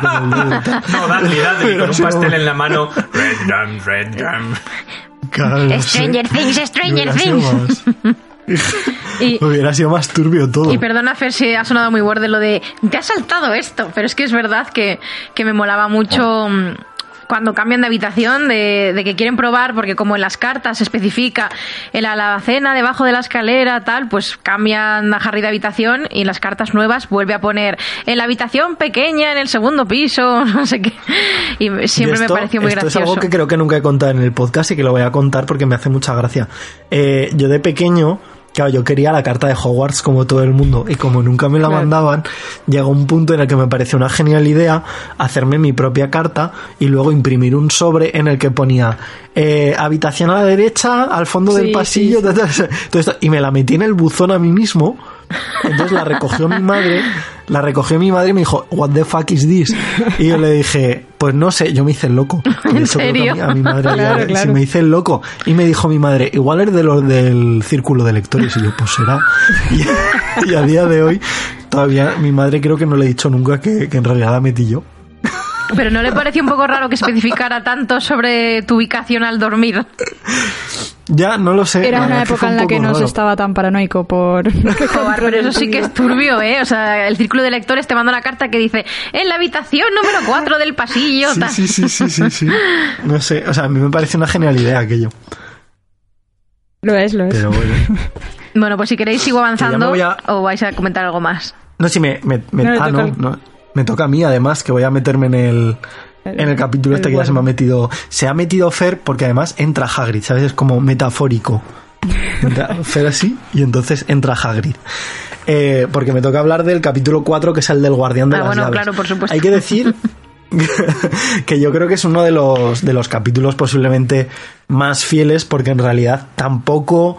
A ver, pasa algo muy importante que es cuando Hagrid, pues evidentemente se encuentra con, con Harry por primera vez. Al principio eh, tenemos esa confusión con, con el personaje de Dudley, que bueno, eh, también, no sé, o sea, es una escena un poco breve, sí que es verdad que en la película yo creo que la han abreviado bastante más, pero está bastante bien resumido todo lo que sucede a lo largo de, esa pequeña conversación que tienen principalmente entre Hagrid y por un lado los Dursley y Hagrid y por otro lado Harry, ya que más o menos, pues bueno, es esa explicación por un lado de, del origen de Harry, que le cuenta pues eh, todo ese tema de lo que le habían vendido a él como el accidente. De hecho me gusta mucho el detalle eh, en la novela porque cuando Hagrid le explica un poquito más qué es lo que ha pasado con sus padres realmente, eh, el propio Harry dice que de repente esas eh, imágenes que le venían a la cabeza de vez en cuando del destello verde, como que lo ve de manera mucho más nítida cosa que en realidad tampoco sé si es,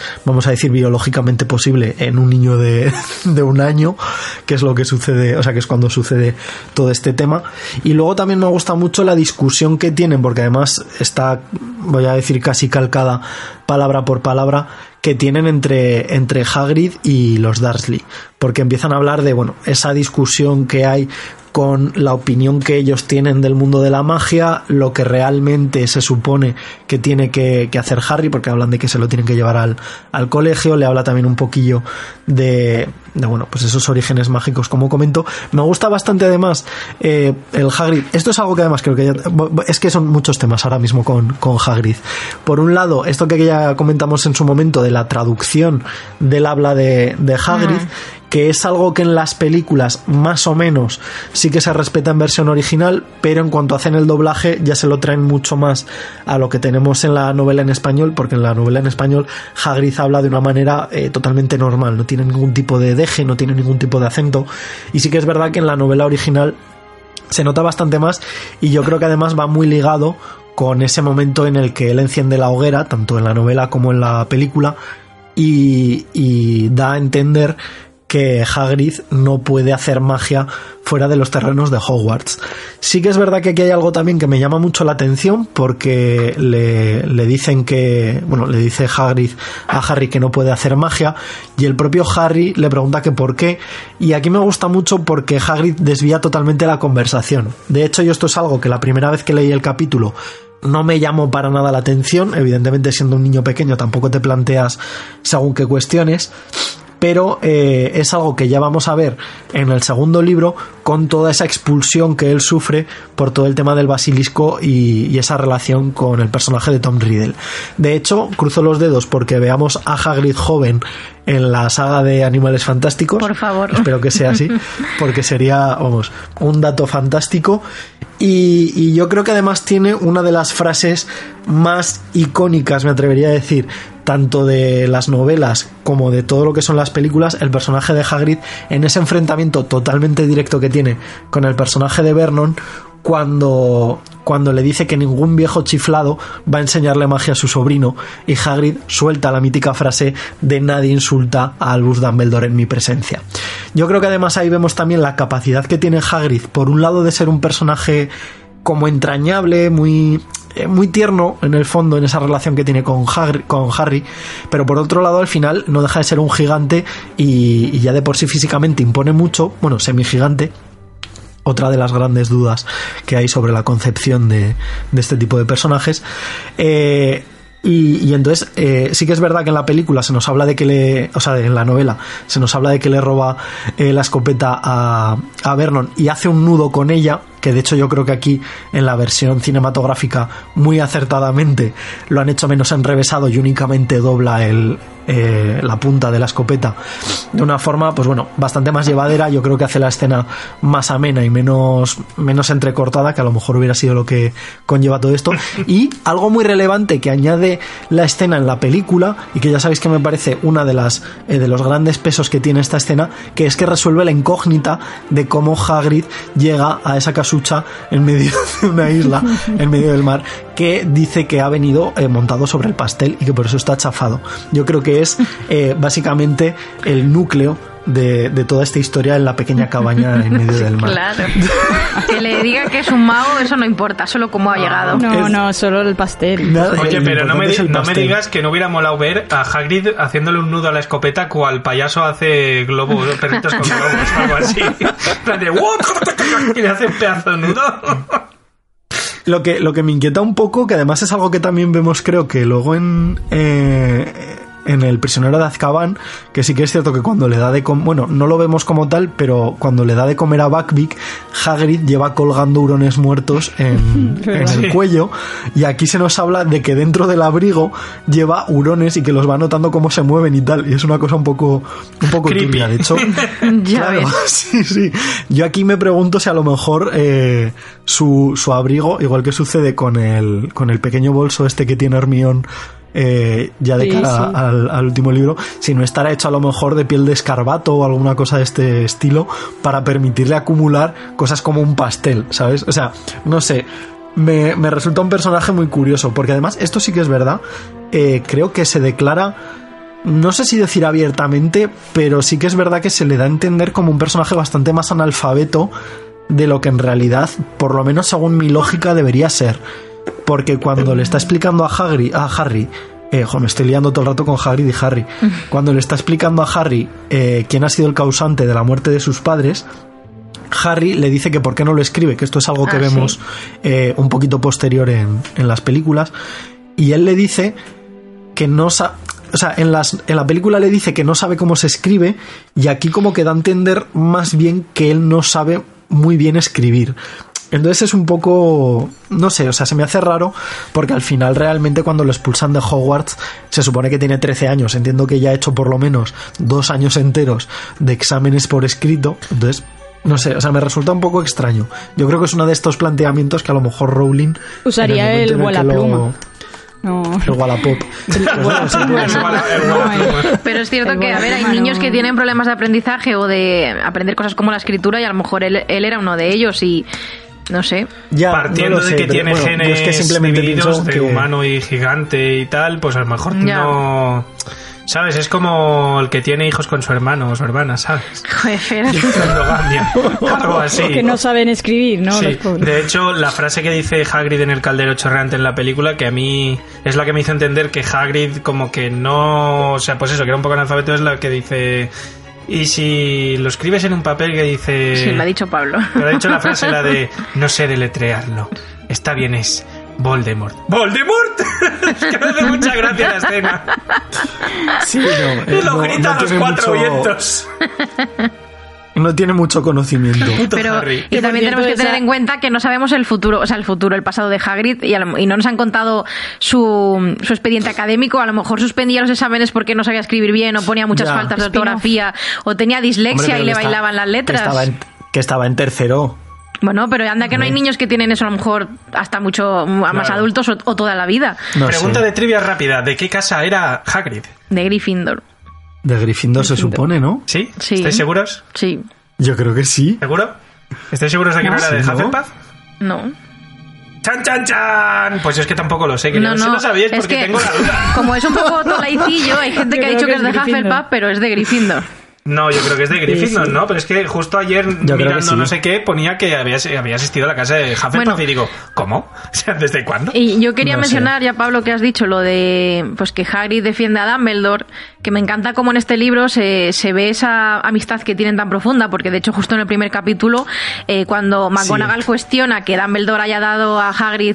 Dice, eh, a Hagrid le confiaría esta exacto. No me dejas decirlo y es lo que iba a decir yo. ¿Yo para qué me, hablo? es que me parece, es que es una de las frases que yo tengo como leitmotiv para justificar que Dumbledore tiene un Horcrux. Bueno, tú sí que eres un Y leitmotiv. ya está. Es Bueno, algo que se pues- repite en mi vida. Mm, Eso es lo que iba a decir. O sea, justo ese momento que sale en el primer capítulo, cuando menciona eso, ya da a entender desde el principio de los libros y de las películas Sí.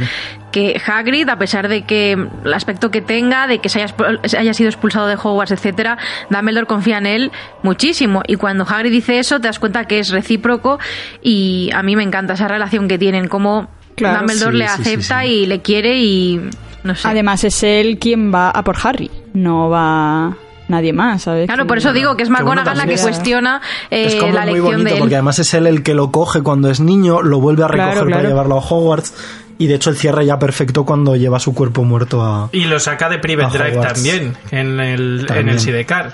Cierto. Sí, sí, sí, sí. Es como que esa unión entre Hagrid y, y Harry es muy... Por lo menos en la película lo Sí, han mantenido, sí, sí, la sí. verdad. Ya, de hecho, eh, lo me- acabo de sí. buscar, espera un segundo. Lo acabo de buscar, sí, en internet por todos los lados. No he encontrado dónde lo leí, pero sí, eh, Hagrid era Gryffindor. Y su madre se llamaba Fridwulfa. Ahí lo dejo. Fridwulfa, Ahí lo dejo. su padre no sabemos cómo se llamaba. No hay Pero información. era un señor bajito al que cogía con la mano y subía encima de un armario y se reía porque lo hacía gracia. Cambiemos de tema o voy a empezar a derivar a mis Ay, temas. Dios ¿eh? mío. Eh, yo quería comentar eh, que la, mm, la escena esta en la que empieza a contarle un poco de, de cómo qué es lo que ocurrió con sus padres y tal, el tema de- del final de Voldemort, eh, que lo cuenta aquí en la cabaña con los Dudley y en, y en la película es la escena que vemos en el caldero chorreante, vamos que, lo- que lo sí, vemos sí, sí. de una forma diferente. Hombre, vamos, yo creo que está bien porque también lo así. hacen como más íntimo, ¿no? O sea, Claro, decir, es por un eso yo- momento en el que es como ya te he sacado de tu ambiente tóxico y ahora te voy a explicar realmente. Yo creo que en la película funciona mejor. eh, eso que me parece bien, que lo hayan movido, que lo hayan dejado en ellos. Lo veo mejor. Yo creo que sí. Sí, sí, sí, sí. Y siguiente capítulo. Pues capítulo Creo 5, que le- el callejón Diagón. Callejón, digo. Que este capítulo comienza cuando Hagrid y Harry se despiertan en la cabaña porque, al contrario que en la película, ellos pasan la noche allí, no se piran tirando la puerta, sino que duermen allí y son los Dursley los que se van. Eh, y toman, bueno, toman, no sé, iba a decir el, el bote, porque ahí justo le pregunta Harry a Hagrid, pero ¿y cómo viniste ayer? Y dice, volando. Y, y ya y no da ninguna explicación Superman. más En pastel. en, en pastel volador. Y yo me pregunto, ¿pero volando? ¿Cómo volando? ¿En plan Superman? ¿Con las manos extendidas? ¿O cómo? Pero bueno, No, va sentado en una motocicleta invisible que es el pastel y va volando. bueno, sí. Por cierto, ¿qué hace un gigante y un niño de 11 años en una casa en mitad del mar por la noche? Eso es muy creepy, JK Rowling, si nos estás escuchando. Con los Dursley. Bueno, No, no, los Dursley, Ah, los bueno, y Dursley el, se y el van, tema, ¿no? y el tema de, que no lo hemos Están solos. mencionado, el tema del, del rabito de, Ah, el rabo de cerdo de Dudley. del rabito de, de Dudley. Que de hecho esto es algo que en la película se pasa muy por alto. Pero en Pero el que en libro el- sí que lo libro- llevan al hospital para que se Claro, lo... claro. Lo llevan al hospital Pero- posteriormente cuando ya va... Eso ya, ya lo mencionaremos posteriormente, pero sí, sí. Es un momento como muy, muy épico también. Ya está. Imagínate la situación. que de hecho lo que dices tú, Fer, de Hagrid y Harry solos, es cierto que puede ser un poco raro, un señor mayor, tal, pero a mí no sé por qué nunca me ha parecido la relación que tienen extraña. Incluso No, con Harry, Ron, Hermione no. me ha parecido siempre tan tierna y me gusta tanto. Pero bueno, seguimos con el capítulo 5. Que hay que decir que Hagrid ahí tiene como sesenta y pico años, ¿eh? Nació en el 29, dos años después de Voldemort. Madre mía, un, abue- un es abuelito. Tiene- es dos años más joven que Sí, sí, Tom sí. Riddle. Sí, sí. Se conserva bien, ¿eh? Es que tampoco se le ve mucho con tanta barba. Vamos a... La barba Vamos están todas las a arrugas. ¿Podemos mencionar al Hagrid falso que sale en la cabaña sí, en la primera favor. película? Cuando sale de fondo riéndose. ¿Cuál? Es brutal, no se ¿Qué? fijado nunca cuando está. O sea, cuando le mete la cola, la- le hace salir la colita a, a Dudley. le mete la cola. Eso suena muy mal. Joder. Pero bueno. eh, Recuerda avisar cuando haya algo es perturbado de lo que vayas a hablar. Bueno, yo lo siento por la gente que se escandalice. Esto. Que hay un Hagrid falso. Este Que sí, es el doble, el que, el que se pone. Ah, ese que solo tiene la peluca, que no tiene barba. Sí, bueno, es Que es un, raro. es un señor de dos metros y pico que se pone el traje de, de Hagrid para planos lejanos, ¿vale? En el que no se le ve muy Sí. bien la cara. Problema, Sí, porque hay que decir que Robbie Coltrane no es una persona no es precisamente alta. es una estatura media. Pero eh, eh, la putada es que cuando esas películas se han editado en HD, para Blu-ray y tal, los efectos digitales cantan más. Y claro, tú ves de fondo Sí. a un señor sin expresión, pero que su expresión es una risa fija, girando la cabeza para... Bueno, buscad la escena cuando podáis y lo miráis porque de verdad es muy, muy creepy. Y ese Hagrid se ve muchas veces durante la película. Nunca me este es el, el doble, el Martin Beifrel este, que era el doble de, El doble de de cuerpo. Robbie Coltrane, ¿será ese? Sí, lo que Que pasa por es que la cara ese, no es de ese verdad. el. El, el actor que hacía este de doble de cuerpo es el Hagrid joven de la cámara secreta. Ah, sí. Sí. Ah, sí. El que, sí, no el que está con Plot twist, ¿eh? el que está con Tom Riddle con Aragorn. Sí, el, de- el del recuerdo Pues, del diario. Ese Hagrid que aparece es el doble de cuerpo, que ya digo se llama Martin Bayfley. Ala, es el doble guay, de no cuerpo sabía. de, de- sí. No sé si te refieres a este hombre o que yo sepa Sí. es el único doble de cuerpo. Sí, que lo que pasa que el, el, el doble no salía su cara, o sea, era la cara de Robbie Coltrane como Hagrid Ah, mal vale, hecha, ¿vale? Solo ten- Vale. tenéis que buscarlo y ya está. Yo os Pues digo sí, que nunca pues me había eso, fijado pues. hasta que Fer me lo enseñó y es verdad que se ve Ya varias veces claramente y es, Es que ya no de puedes risa. dejar de verlo cuando ves la peli. Pues lo veré, lo veré. Pues ya digo, cuando veas la cámara secreta le pones cara. Entonces. Pues sí, sí, sí. Bueno, y volviendo al capítulo 5. Después Sí. de que Harry y Harry se van de la cabaña, pues van al callejón de Agón. Y Hagrid le pide a Harry, joder con el Hagrid, Harry, Hagrid, Harry, socorro. Es Eh, como Dumbledore y Voldemort, yo siempre los confundo. pues no deberías. Chan, chan. Son muy diferentes. Bueno, el caso es que le dice que lea la carta de Hogwarts para ver todos los materiales que necesita comprar. Y claro, Harry dice, pero oye, que yo soy un pobre, que no tengo dinero para comprar todo esto. Y, y Hagrid dice que sí, hombre, que tus padres no te iban a dejar sin Blanca. Y entonces van a Gringotts. Cosa, en los libros... mm, En los nuevos, mm, no sé si alguien me lo puede decir, pero los antiguos a los duendes les dicen gnomos en la traducción de Salamandra. ¿Y en la película? Ah, sí, es verdad que vimos ayer que en la primera película también dicen gnomos. Luego, ¿qué pasa? Cuando aparecen los gnomos de jardín, te das cuenta de que esa criatura mitológica no coincide. O sea, los gnomos de jardín es una cosa, Ya. David el gnomo, y los duendes de gringos son duendes. Pero bueno, errores de traducción y movidas. El caso es que mm, en Gringotts, más o menos esa escena también es bastante similar en el libro y en la película, pero por ejemplo hay ciertos detalles que me gustaría mencionar como que en un momento dado dice Hagrid que las cámaras de máxima, seguridad en Gringotts eh, están custodiadas por dragones. Cosa que en ese momento pues no lo vemos, pero que luego en el último libro, en las Reliquias de la Muerte, vemos que eso es real. Bueno, no vemos, pero intuimos. Sí, dicen que ven que Harry en un momento, o sea, Harry en un, en un momento, he dicho Hagrid ya, ¿sabes? Podemos, podemos omitir los nombres y decir el niño y el gigante. El niño dice en un momento dado que ve un resplandor en la, en, cuando están en los, en los raíles y tal, pero bueno, no se ve Sí, más allá. sí.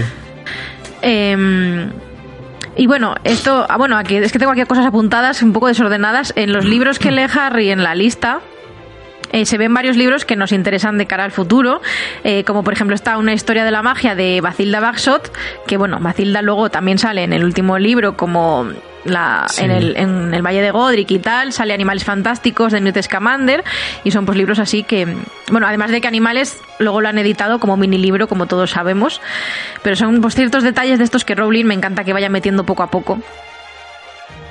Y, y bueno, yo creo que es que me, me he empezado demasiado ahí a piñón en Gringotts, pero también quería mencionar una escena que me parece maravillosa, que antes de llegar al callejón de Agón, eh, van a, bueno, tienen que ir y van en metro. Y esa escena, ojalá la hubiera visto, aunque de hecho no hay una escena eliminada, me Sí, suena. hay una escena eliminada. está, sí. está la escena eliminada. Cierto, ¿ves? Yo digo que sí que creo que lo, que lo he visto. Que van en metro. Además, es, una, es una chorrada, pero mola Sí, pero ves a Hagrid ves a gigantesco Sí, sí. al lado de Harry en un metro pequeño.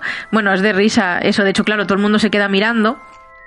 Y bueno, Sí. y llegan al callejón de Agón, al caldero chorreante, que allí pues es que la escena es más o menos igual, quitando que Tom eh, en los libros dicen que es calvo, pero luego en la película no es calvo, pero luego en la tercera película sí es calvo. Pero luego sí. es decir, Se ha rapado. de hecho es que el Tom, el, Y cheposo. eh, sí, el. Tom, que es el, bueno, el barman, por así decirlo, del caldero chorreante, eh, en la primera, pues no sé, tiene el pelo rizado, es, está recto, y de repente en la tercera, pues le ponen calvo, A mí- bajito, como... A mí me suena que en algún momento. eh, me suena, eh, estoy hablando muy de memoria.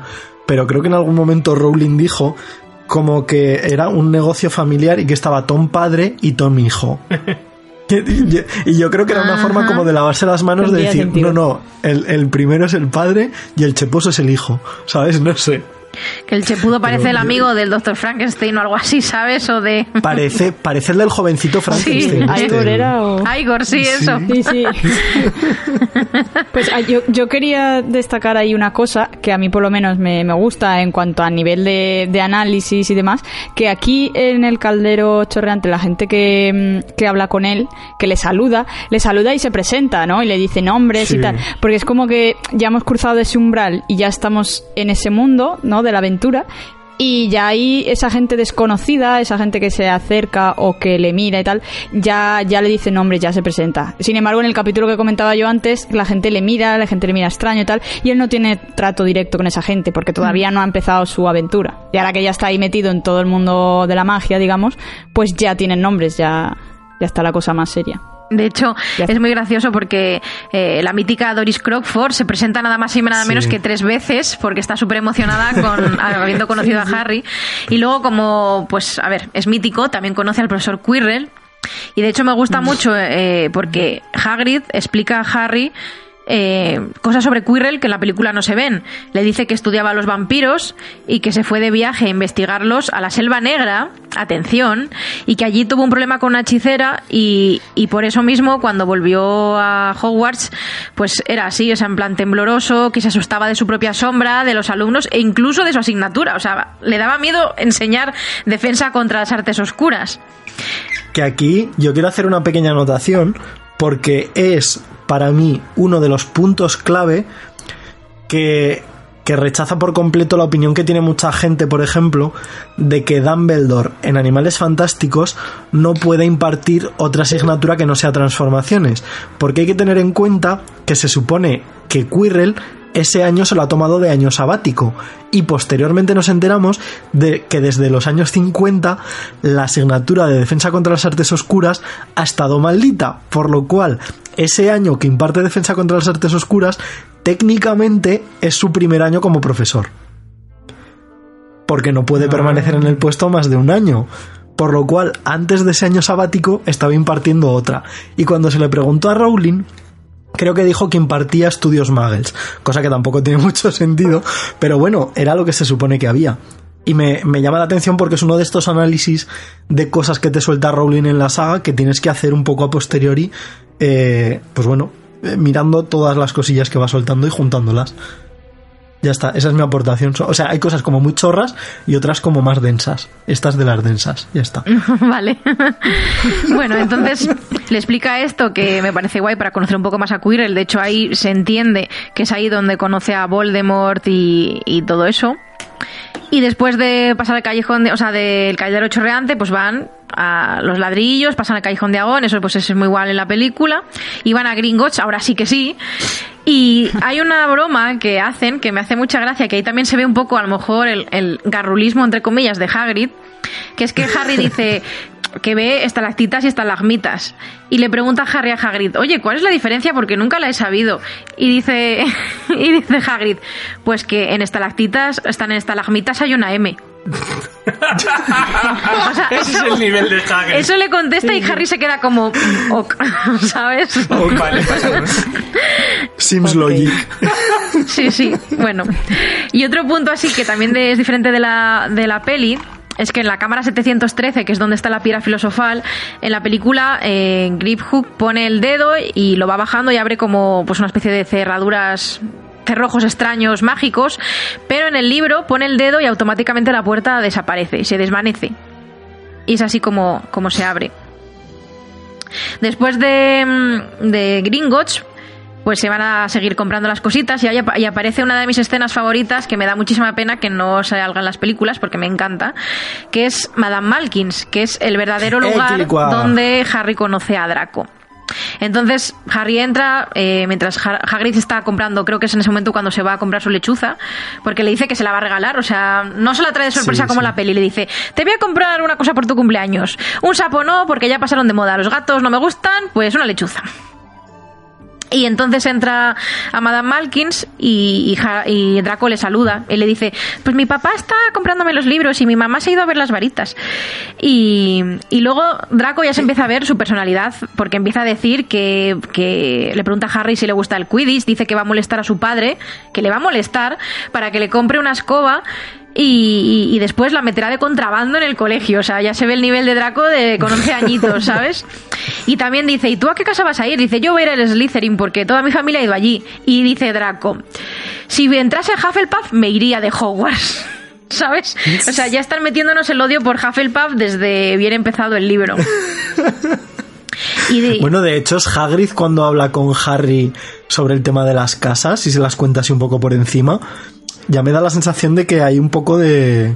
Bueno, que es, que es posterior, ¿no? Porque le pregunta entonces qué son las casas y tal.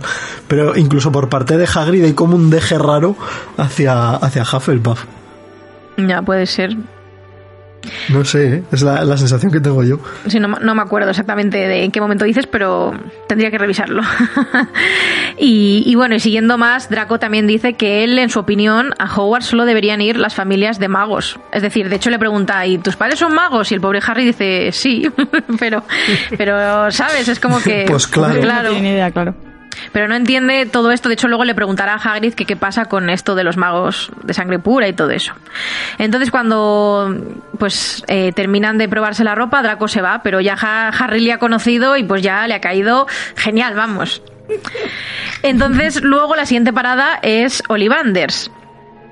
Y allí, pues es bastante parecido eh, a la película, pero hay varios cambios, como por ejemplo, eh, cuando Harry, cuando Ollivanders le va dando las varitas, en la película, cuando la agita, se caen papeles, se abren cajones. En, el libro no pasa nada de eso. Es decir, agita la varita y todo se queda quieto y no pasa nada. Solamente ocurre algo cuando coge la varita, su varita real, es decir, la varita que es la hermana de Voldemort, que ahí sí que empiezan a, a salir chispas rojas y doradas. Y, y me encanta porque... Eh, en ese momento, en la película, eh, Harry está solo en la tienda, pero en el libro está con Hagrid. Y Ollivanders menciona que la varita de James era perfecta para transformaciones. Toma, Rowling nos está colando ya un poco que James, pues, era claro, animago. O sea, obviamente de, de, con eso no lo puedes eh, deducir, pero ya te está diciendo que James tenía una varita que era estupenda para transformaciones. Ya te está adelantando un detalle que obviamente cuando lo lees pasa inadvertido, pero que luego tiene gran importancia en el tercer libro. Y luego otra cosa a aportar es que la conversación que tiene Ollivander con Harry de... Muy curioso. Eh, esa- es que es prácticamente calcado el diálogo de los libros con de la peli. Ah, y otra cosa que quería decir es que en cuando Harry entra, pues le empieza a sacar varitas y ya está. Pero en el libro me parece súper gracioso porque Ollivander se empieza a medirle Sí. por todas partes. Con un metro así mágico empieza a medirle la nariz, a medirle la mano, el brazo, las piernas. Es como que tiene que ver todo eso para ver cuál es la varita que más se adecua a él. Y esa escena pues es como muy graciosa Pero yo creo, yo creo que eso te da un poco más la sensación de decir solo hay una varita para ti. eh, para cada Sí. mago, claro.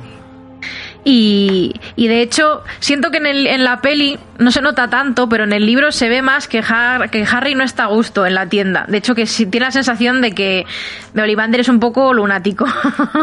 Porque de hecho creo que, o sea, pone algo así como que cuando sale de la tienda como que se va a desagusto.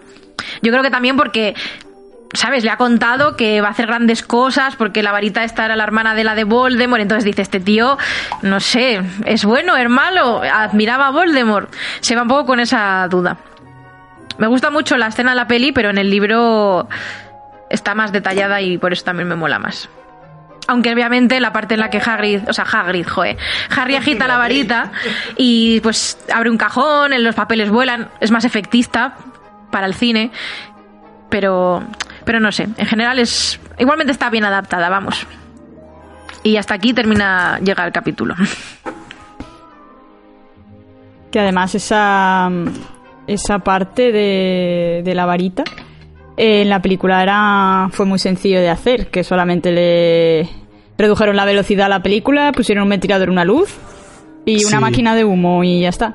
Y con Además eso- ves la escena en la que están grabando y es como el cámara, el ventilador debajo y poco Claro, más. y ya está. Pero le da, le da más énfasis que si a lo mejor hubieran empezado ahí a hacer paranoia y a poner animado digitalmente, a lo mejor florituras o historias. Sí, sí, para mí es está así. estupendo. Y luego además estéticamente es que es tal cual lo definen en el libro, con las cajas de varitas que llegan Sí. hasta el techo, todo un poco así viejo, polvoriento.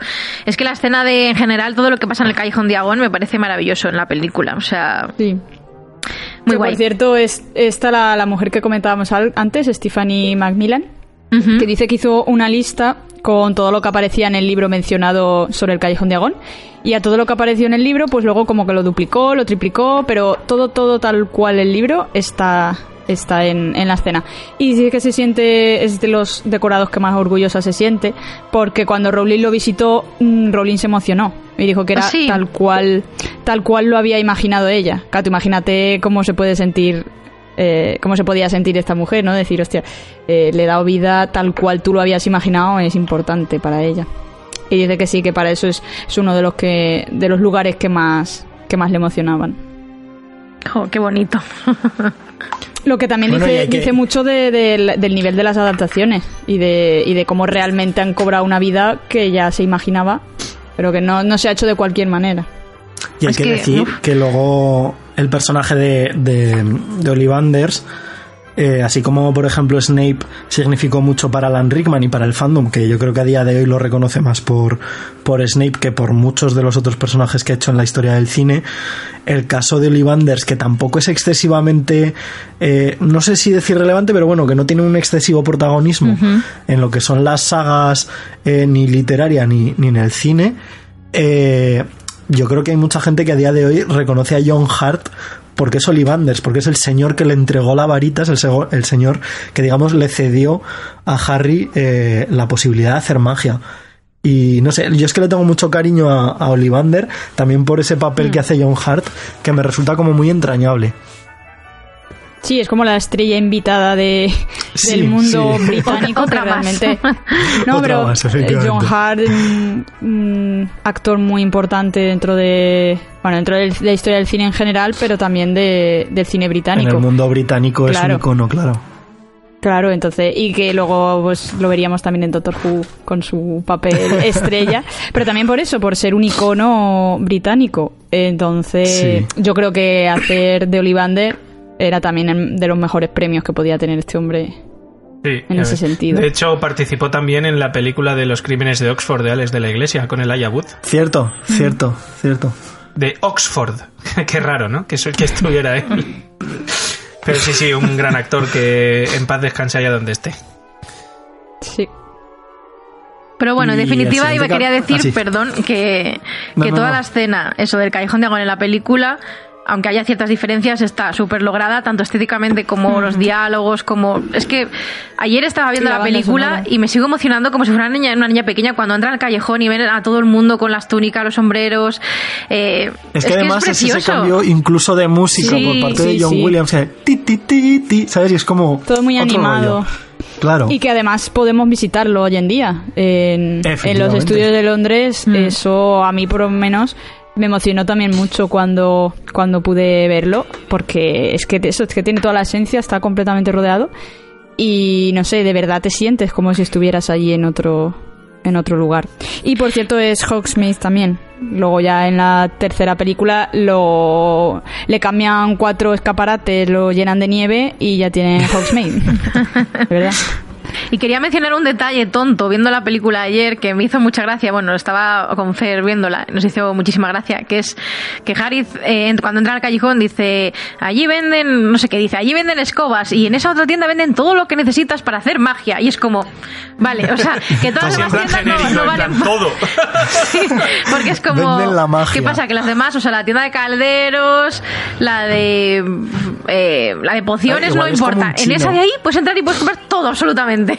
Todo igual, a 100, pero todo igual a es, 100. igual es igual es como un chino. Sí, lo estaba plan, pensando, pues es el- tienes tienda, el bazar tienes tiendas de relojes y luego puedes ir a un chino y comprarte un reloj. Claro. Pues esto es igual. Tienes Todo varitas chinas que las traen de AliExpress directamente al Es callejón Agón. nos reímos, pero por la cosa esa de que hay toda una calle entera de tiendas y dice, ¿para qué vas a ir a las demás si en esta puedes comprar ya Claro. todo, ¿sabes? Es, la, es la invasión de los comercios de bazares chinos. O sea, llegan, te venden de todo lo que venden todas las tiendas de alrededor y ya está. Pero más barato. Los chinos, Pero más barato, tranquilamente. Proveedores asiáticos. Madre mía. Y el siguiente capítulo que le toca a Saida es otro de los grandes momentos. Es que son todos grandes momentos, macho, en esta novela. En Total. realidad. Yo creo que también como nos presentan todo, pues todo parece más, más chachiguay. Que es el tema de- del viaje eh, a Hogwarts en, en el andén 9 y tres cuartos. Sí, aquí hay una, un momento, o sea, de escenas que no vemos en la película. Algo muy curioso es que Harry, después de pasar por el Callejón de Agón, después de, de todo lo que está conociendo nuevo, eh, y de tener ya todas esas cosas relacionadas con la magia, en el libro vuelve otra vez a casa de los Dursley, de los Dursley, y se queda allí un mes. Está durante el mes de agosto, digamos. Eh, él está allí y está ahí como, pues, mm, repasa por encima los libros. Eh, por ejemplo, el nombre de Hedwig lo saca de uno de los libros de, de, de los que ha comprado y tal. Y, y entonces, pues eso hubiera sido también curioso de ver. Obviamente, yo creo que habría habría hecho que la película se ralentizara muchísimo y la acción de la película habría caído en picado porque en el en la película ya directamente hace ahí como la elipsis y ya se va se va, o sea, Hagrid lo deja ahí en la en King Cross y ya enlazamos con el tren, pero aquí no. Aquí en el libro es eso, es volver a estar con los Dursley, eh, ya con más receloso todavía, eh, luego pidiéndole que le lleve a la estación a tío Vernon y esté burlándose de, claro, cuando le dice dónde es. Bueno, primero se burla y le pregunta que si no hay alfombras mágicas para, para llevarle, ¿no? ¿Qué, qué, qué es eso de ir Que, en tren? que técnicamente, Qué técnicamente sí. Claro, es que eso, Pero- eso lo comentamos ya en, en otro podcast cuando hablábamos de, del tema de por qué viajaban en tren y no de otra Por manera. cierto, aquí voy a hacer un, un pequeño excursus ahora que mencionas el tema de las eh, alfombras mágicas. ¿Soy el único al que la última adaptación de Aladdin le ha parecido súper racista? No Yo no la he visto. Veas, Uf, veas pues sí no que la he visto. no la ¿Pero por qué? Y menos en Bose, ¿eh? ¿Pero por qué? Porque, no sé, porque me parece súper racista, porque por ejemplo yo la vi en, en Bose y los actores, se ve que al doblarla en español, en español no, ¿sabes? Pero hablan todos normal, hablan castellano y ya está. Pero en, en la versión original es como que los protagonistas hablan un inglés de puta madre, pero el resto de personajes que aparecen secundarios hablan con un tono así como de apu, ¿sabes? En plan... y tal. Y es como... Pues eso se ha hecho siempre. Pero me parece súper racista. No sé, y luego estoy como muy enfadado. Bueno, en fin, da igual. Supongo que, no será viene porque caso porque no tampoco, tampoco en aquella época eh, iban a tener mm, mm, serían como analfabetos, digo yo, ¿no? Y Pero era que la forma de... la, que estoy hablando de la película de, de ahora de Aladdin de Sí, sí. 2019. No, pero me porque- refiero en donde está ambientada, ¿no? No sé, esos Claro, personajes pero ¿por no los hablarían protagonistas bien. entonces hablan sin acento? Porque los protagonistas sí que tenían... No, Aladdin, Bueno, no pues sé, Aladdin no era un bueno, Aladdin pobretón. no, Aladdin Resulta, debería Aladdin de hablar inglés también. A ver, también o sea. digo que yo la he visto doblada a sé, castellano, no ¿vale? Entonces no he podido ver ese sí, detalle. sí. No, no, o sea, yo porque la vi así. Luego ya entramos en temas de ambientación y demás, porque Guy Ritchie creo que no ha hecho gran trabajo. Pero bueno, vamos a retomar el tema porque aquí ya... Eso para eso hacemos otro podcast. Si quieres Eso- hacemos otro hablando de Disney. Hacemos un spin-off. Aladdin Unplugged Bueno, o algo Que si alguien así, quiere hacer sí, un podcast hablando de pelis de Disney, ¿eh? Bueno, Yo me, pi- yo me bueno. pido participar en el de Blancanieves y los siete enanitos, que era mi película favorita. Pues vale. Pues te, te puedo Bueno. meter una chapa de Blancanieves que flipas. Pero bueno, ya está. Volviendo a, a Tío Vernon, eh, bueno, sí, él al final le lleva. Además, le lleva como, por lo que decías de, de la cola de, de Dudley, le dice que sí, que le va a llevar porque como tiene que ir al hospital a que le quiten la cola, como en plan, te dejamos por el camino. Eh, y nada, y eso, lo lleva, además le acompaña en busca del andén, más para burlarse que porque realmente le quiere acompañar. Porque eso, burlándose de dónde está, el 9 y 3 cuartos, esto no existe y tal. Y eso son unas cosas que, que en la película pues se omiten completamente. Y luego la escena en la que aparecen los, los Wesley es prácticamente igual en el libro y en la película. Y eh, lo que no es igual es que en el libro Fred y George eh, ayudan a Harry a subir el baúl y tal, y ahí es cuando eh, descubren quién es. Le, ven, le ven la cicatriz y, y bueno, ya saben, saben quién es, entonces se lo cuentan a la señora Wesley. Ginny quiere subir a verlo ahí emocionada, y todas esas cosas en la película pues no ocurren igual. Neville también está buscando el sapo, y en la película vemos solamente a Hermione preguntando por, por eso, pero, pero en el libro es el propio personaje de Neville que tiene, que tiene a lo largo de este libro tiene mucha más, no, no, no relevancia, pero sí que aparece mucho más eh, que lo que aparece en la película en sí. Eh, y luego la conversación que tiene Ron y Harry en el, en el tren, que en la película sí se conocen y tal, pero no hablan de mucho más. Sin embargo, en, el libro pues es lo que a Harry le da pie para hacerle muchas preguntas. Hablan sobre la familia de los Wesley, sobre el Quidditch, también de las casas de Hogwarts y demás hablan, hablan ellos. Y luego la escena en la que aparecen Malfoy, Crabbe y Goyle entran en el en, el, en la parte donde están ellos sentados y empiezan a hablarle eso de que si las familias de magos, que si se junte con él. La escena tal cual vemos en la película eh, cuando ya están dentro del castillo y están esperando para entrar en el gran comedor, pues esa escena tal cual realmente en el libro ocurre eso, en el tren, donde llega ahí y se presentan. Y Scabbers muerde a Goyle. Que eso luego en la película no lo vemos y no es importante, pero, pero luego más adelante, cuando recuerden a Scabbers y tal en el tercer libro, pues se acordarán de eso también. De que, Spoilers, spoilers. Bueno, bueno. Avisamos por si acaso, ¿sabes? Eh, A buenas pues horas. eso. Patronus Unplugged, el único podcast que avisa de los spoilers después de soltarlos. Después de soltarlo. bueno, bueno, pues eso, esas son básicamente las diferencias. Pero por lo demás, eh, bastante fiel. Algunas escenas, eso, movidas de sitio, pero que ocurren tal cual, como o sea, a nivel de diálogo y a nivel de acción, ocurren Bueno, así. y, y tenemos un personaje que aparece Y- tanto en la película como en la novela, que es la señora del carrito. Eso es. que luego la Pero veremos será mucho más importante. ¿Algo del carrito, niños? El legado maldito, efectivamente. Eso es. eso es. Un que no lo hemos detalle. mencionado en todo el programa. Un detalle que a mí me pareció muy curioso de ya con respecto a la película a la hora de rodarla, lo que decíamos que los actores eran niños, eran estaban eran nuevos en, en este mundillo y tal. Y entonces pues cuando estaban tenían que hacer la escena del, del tren de sentados en el vagón Daniel y Rupert eh, no les salía porque estaban todo el rato riéndose, todo el rato con, con las típicas tonterías de niños. Y cuando ya estaban sacando de quicio a todo el mundo y llega Chris Columbus y al final dijo, mira, vamos a hacerlo en dos partes. Entonces era, grababan a Daniel por un lado, haciendo él de Ron, Chris Columbus, era Ron, y, y grababan eso por un, por un lado. Y luego por otro lado, grababan a Rupert y él hacía de, él hacía a Harry. ¿Sabes? Así viceversa. Por eso, de hecho, si ves la película, son plano contra plano, plano contra plano. Sí, no- sí. Y es por eso, porque está ahí detrás Chris Columbus haciendo lo que tenían que hacer. Con Chris Columbus con peluca, ¿sabes? Sí, y la cicatriz, la cicatriz pintada. que Pero aquí que decir que, que en cuanto a temas de grabación, aunque bueno, no corresponde exactamente a este momento en el que habría que decirlo, pero así como hay otros, eh, otras películas en las que se graba de manera más o menos cronológica.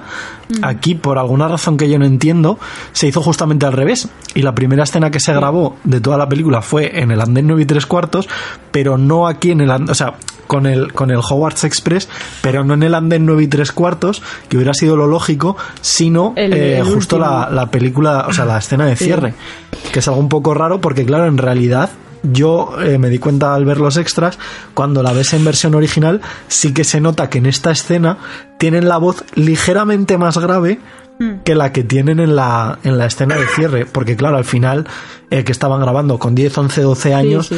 y a esas edades una distancia de 10, 11 meses, pues claro, se nota mucho el crecimiento de, Claro. de los actores de estas edades. De hecho, el- ahora que estás diciendo eso, Pablo, eh, a mí me perturba siempre mucho porque yo ya, cuando veo la película, te vas fijando que en cada escena parece que tienen una edad diferente, porque en la de...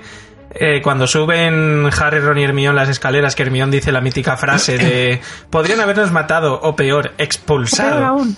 Eh, o sea, Harry y Ron en esa escena son súper mayores. O sea, pero súper mayores en plan extremo Ya se les nota cómo van que, creciendo. que la voz de Rupert Grint no se nota tanto, pero es que ahí Daniel Radcliffe no habla, yo creo que aposta. Porque si no sería Puede ser. otro vozarrón. Sería ya la voz más de Daniel Radcliffe crecido. Pero es que tú les ves a los tres, pero súper mayores, al igual que con el. Al igual que con el Quidditch, que también es del último que grabaron. eh, se les, o sea, a Harry se le ve súper mayor cuando está. que va a coger las Snitch y todo eso. Pero bueno, que ese capítulo me toca a mí ya luego. Que luego que habla así y al final de la película dice, hola, soy. Harry. Sí, sí, sí, sí. Es brutal, es brutal.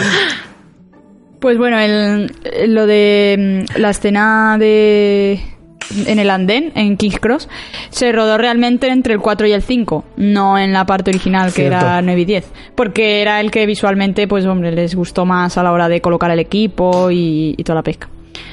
Y nada, y poco más de... Bueno, también un detalle cuando ya... Bueno, el capítulo acaba en que, en que llegan, van con los botes a Hogwarts y tal, y, y ahí acaba el capítulo. Y en el libro se especifica que no pueden ir más de cuatro alumnos por bote, ¿vale? Y en la película la mayoría lo respetan, eh, sí que en, en- en la mayoría de barcas hay cuatro alumnos, pero hay alguna en la que sí que vemos que no... Y una de ellas es Susan Bones, volviendo a, a lo que Efectivamente, antes. chupando cámara otra vez. En el, Mira, niña, bote, métete aquí. en el bote en el que va Hermione se ve que hay cinco personajes. Y entre ellos, de los que nos interesan, es- está Seamus, Hermione y Susan Bones. Que bueno, no es que nos interese, pero la película, la primera película, lo que comentaba, se ve varias veces. Así que Y ahí luego está, la también, quinta como. Ya, ya que has mencionado lo del Andén 5 y tal, que la fachada de, de King Cross no es la real de King Cross, sino que es San Bueno, Pancras, que yo aquí está tengo al mis ladito. dudas, ¿eh? Mm. Yo es que aquí tengo mis dudas porque en realidad en ningún momento dicen que sea King Cross. O sea, yo al principio me rayé porque yo decía, hostia, porque han cambiado la, la estación, porque además están al lado en Londres, o sea, están a 100 metros la una de la otra. Pero lo ponía en el billete, ¿no? Yo creo que en el billete. Sí. No, sí, pero, pero explícitamente nunca los ves entrar ni salir de San Pancras, sino que No, lo que tú claro, ves, claro. lo que tú ves es que el Ford Anglia está aparcado en el aparcamiento de San Pancras, porque técnicamente King Cross no tiene Efectivamente. aparcamiento. Además es que si tuvieran que haber enseñado la fachada de King Cross, no hubiera sido es cinematográfico bonita. porque no es nada Es, bonita. es una, est- es una estación Que sí, sí, pero que por eso totalmente digo que estándar, o sea. esa- hablan de King Cross, pero luego en la segunda película lo que sale Sí, es claro. el edificio De de, hecho, San chulo. Pancras, que es Saint Pancras, Saint Pancras. que es súper bonito además. Sí, nosotros además Claro. estuvimos Es allí bonito, grabando sí. planos de la fachada para el documental, pero no Es está, muy no está tan lejos, Pablo, Saint Pancras de King Cross, lado. porque de Saint Sí, sí, de No, Saint- y eso que están a 100 metros. No, no, o sea, que muchísimo es- menos, porque de Saint Pancras entras a King's Cross sin salir a la calle. Puedes Ah, pasar de una a otra. Sí, No lo sé, yo es que solamente estado Te lo digo fuera, porque yo tuve que coger un, un tren en Saint Pancras para volver al aeropuerto y fui en metro hasta, hasta King Cross, te quiero decir. Que hice Ah, el, sí, el sí. cambio, está confirmado. Bueno, pues, pues básicamente es eso, muy parecido eh, el libro y la película, como venimos viendo todo el tiempo, pero con escenas alteradas y, y cambiadas. Y lo de los Wesley es lo único que no se ve, que, que se conocieran ya, Freddy y George conocieran a Harry, supieran quién es, antes de que Ron lo conociera. De hecho, Ron, Ron se piensa que sus hermanos le están tomando el pelo cuando lo dicen, porque como ya sabemos cómo son de bromistas, eh, claro, él de verdad no se lo cree y sí que le pregunta a Harry en plan, ¿eres tú de verdad tal? Eh, y es un poco la diferencia. Lo demás, muy parecido. Oye, una duda, ¿por qué no está el señor Weasley en esa escena? Bueno, no está tampoco en el libro. A lo mejor está Claro, eso trabajando. digo, digo en la escena en Eh, general. claro, en yo, entiendo que eso, que está trabajando Estará con y sus que es, cosas de váteres que explotan y... que es Molly la que las lleva... Con sus meteorológicos Pero- recanto. Me Exacto. encanta ese hechizo. Con el Wizards. Efectivamente. Pues eso. Es uno de los hechizos más fácil de lanzar ¿eh? en la aplicación. Sí. Pues eh, yo creo que además hemos hecho buen momento de, de corte de capítulo, porque más o menos de duración estamos en torno a lo que vienen a ser los, los podcasts habituales que subimos. Así que yo creo que va a ser un buen momento para hacer un pequeño corte para que este, este episodio, en este caso episodio doble de cierre de temporada, no se haga excesivamente largo. Yo creo que vamos a continuar ya en una segunda parte, que no sé si la veréis, supongo que con una semanita más o menos de, de distancia entre uno y otro, para poder abarcar todo lo que viene a ser la adaptación de Harry Potter y la piedra filosofal. Así que yo creo que aquí sí que vamos a hacer un pequeñito, una pequeña interrupción. Y lo dicho, si no tenéis nada más que decir, nos despedimos hasta el siguiente podcast y hasta que nos sigamos escuchando. Nada más que añadir, nos vemos, nos oímos en el siguiente. Nos oímos pronto. No sé. Hasta prontito, sliceritos. Adiós. Hasta luego. Adiós.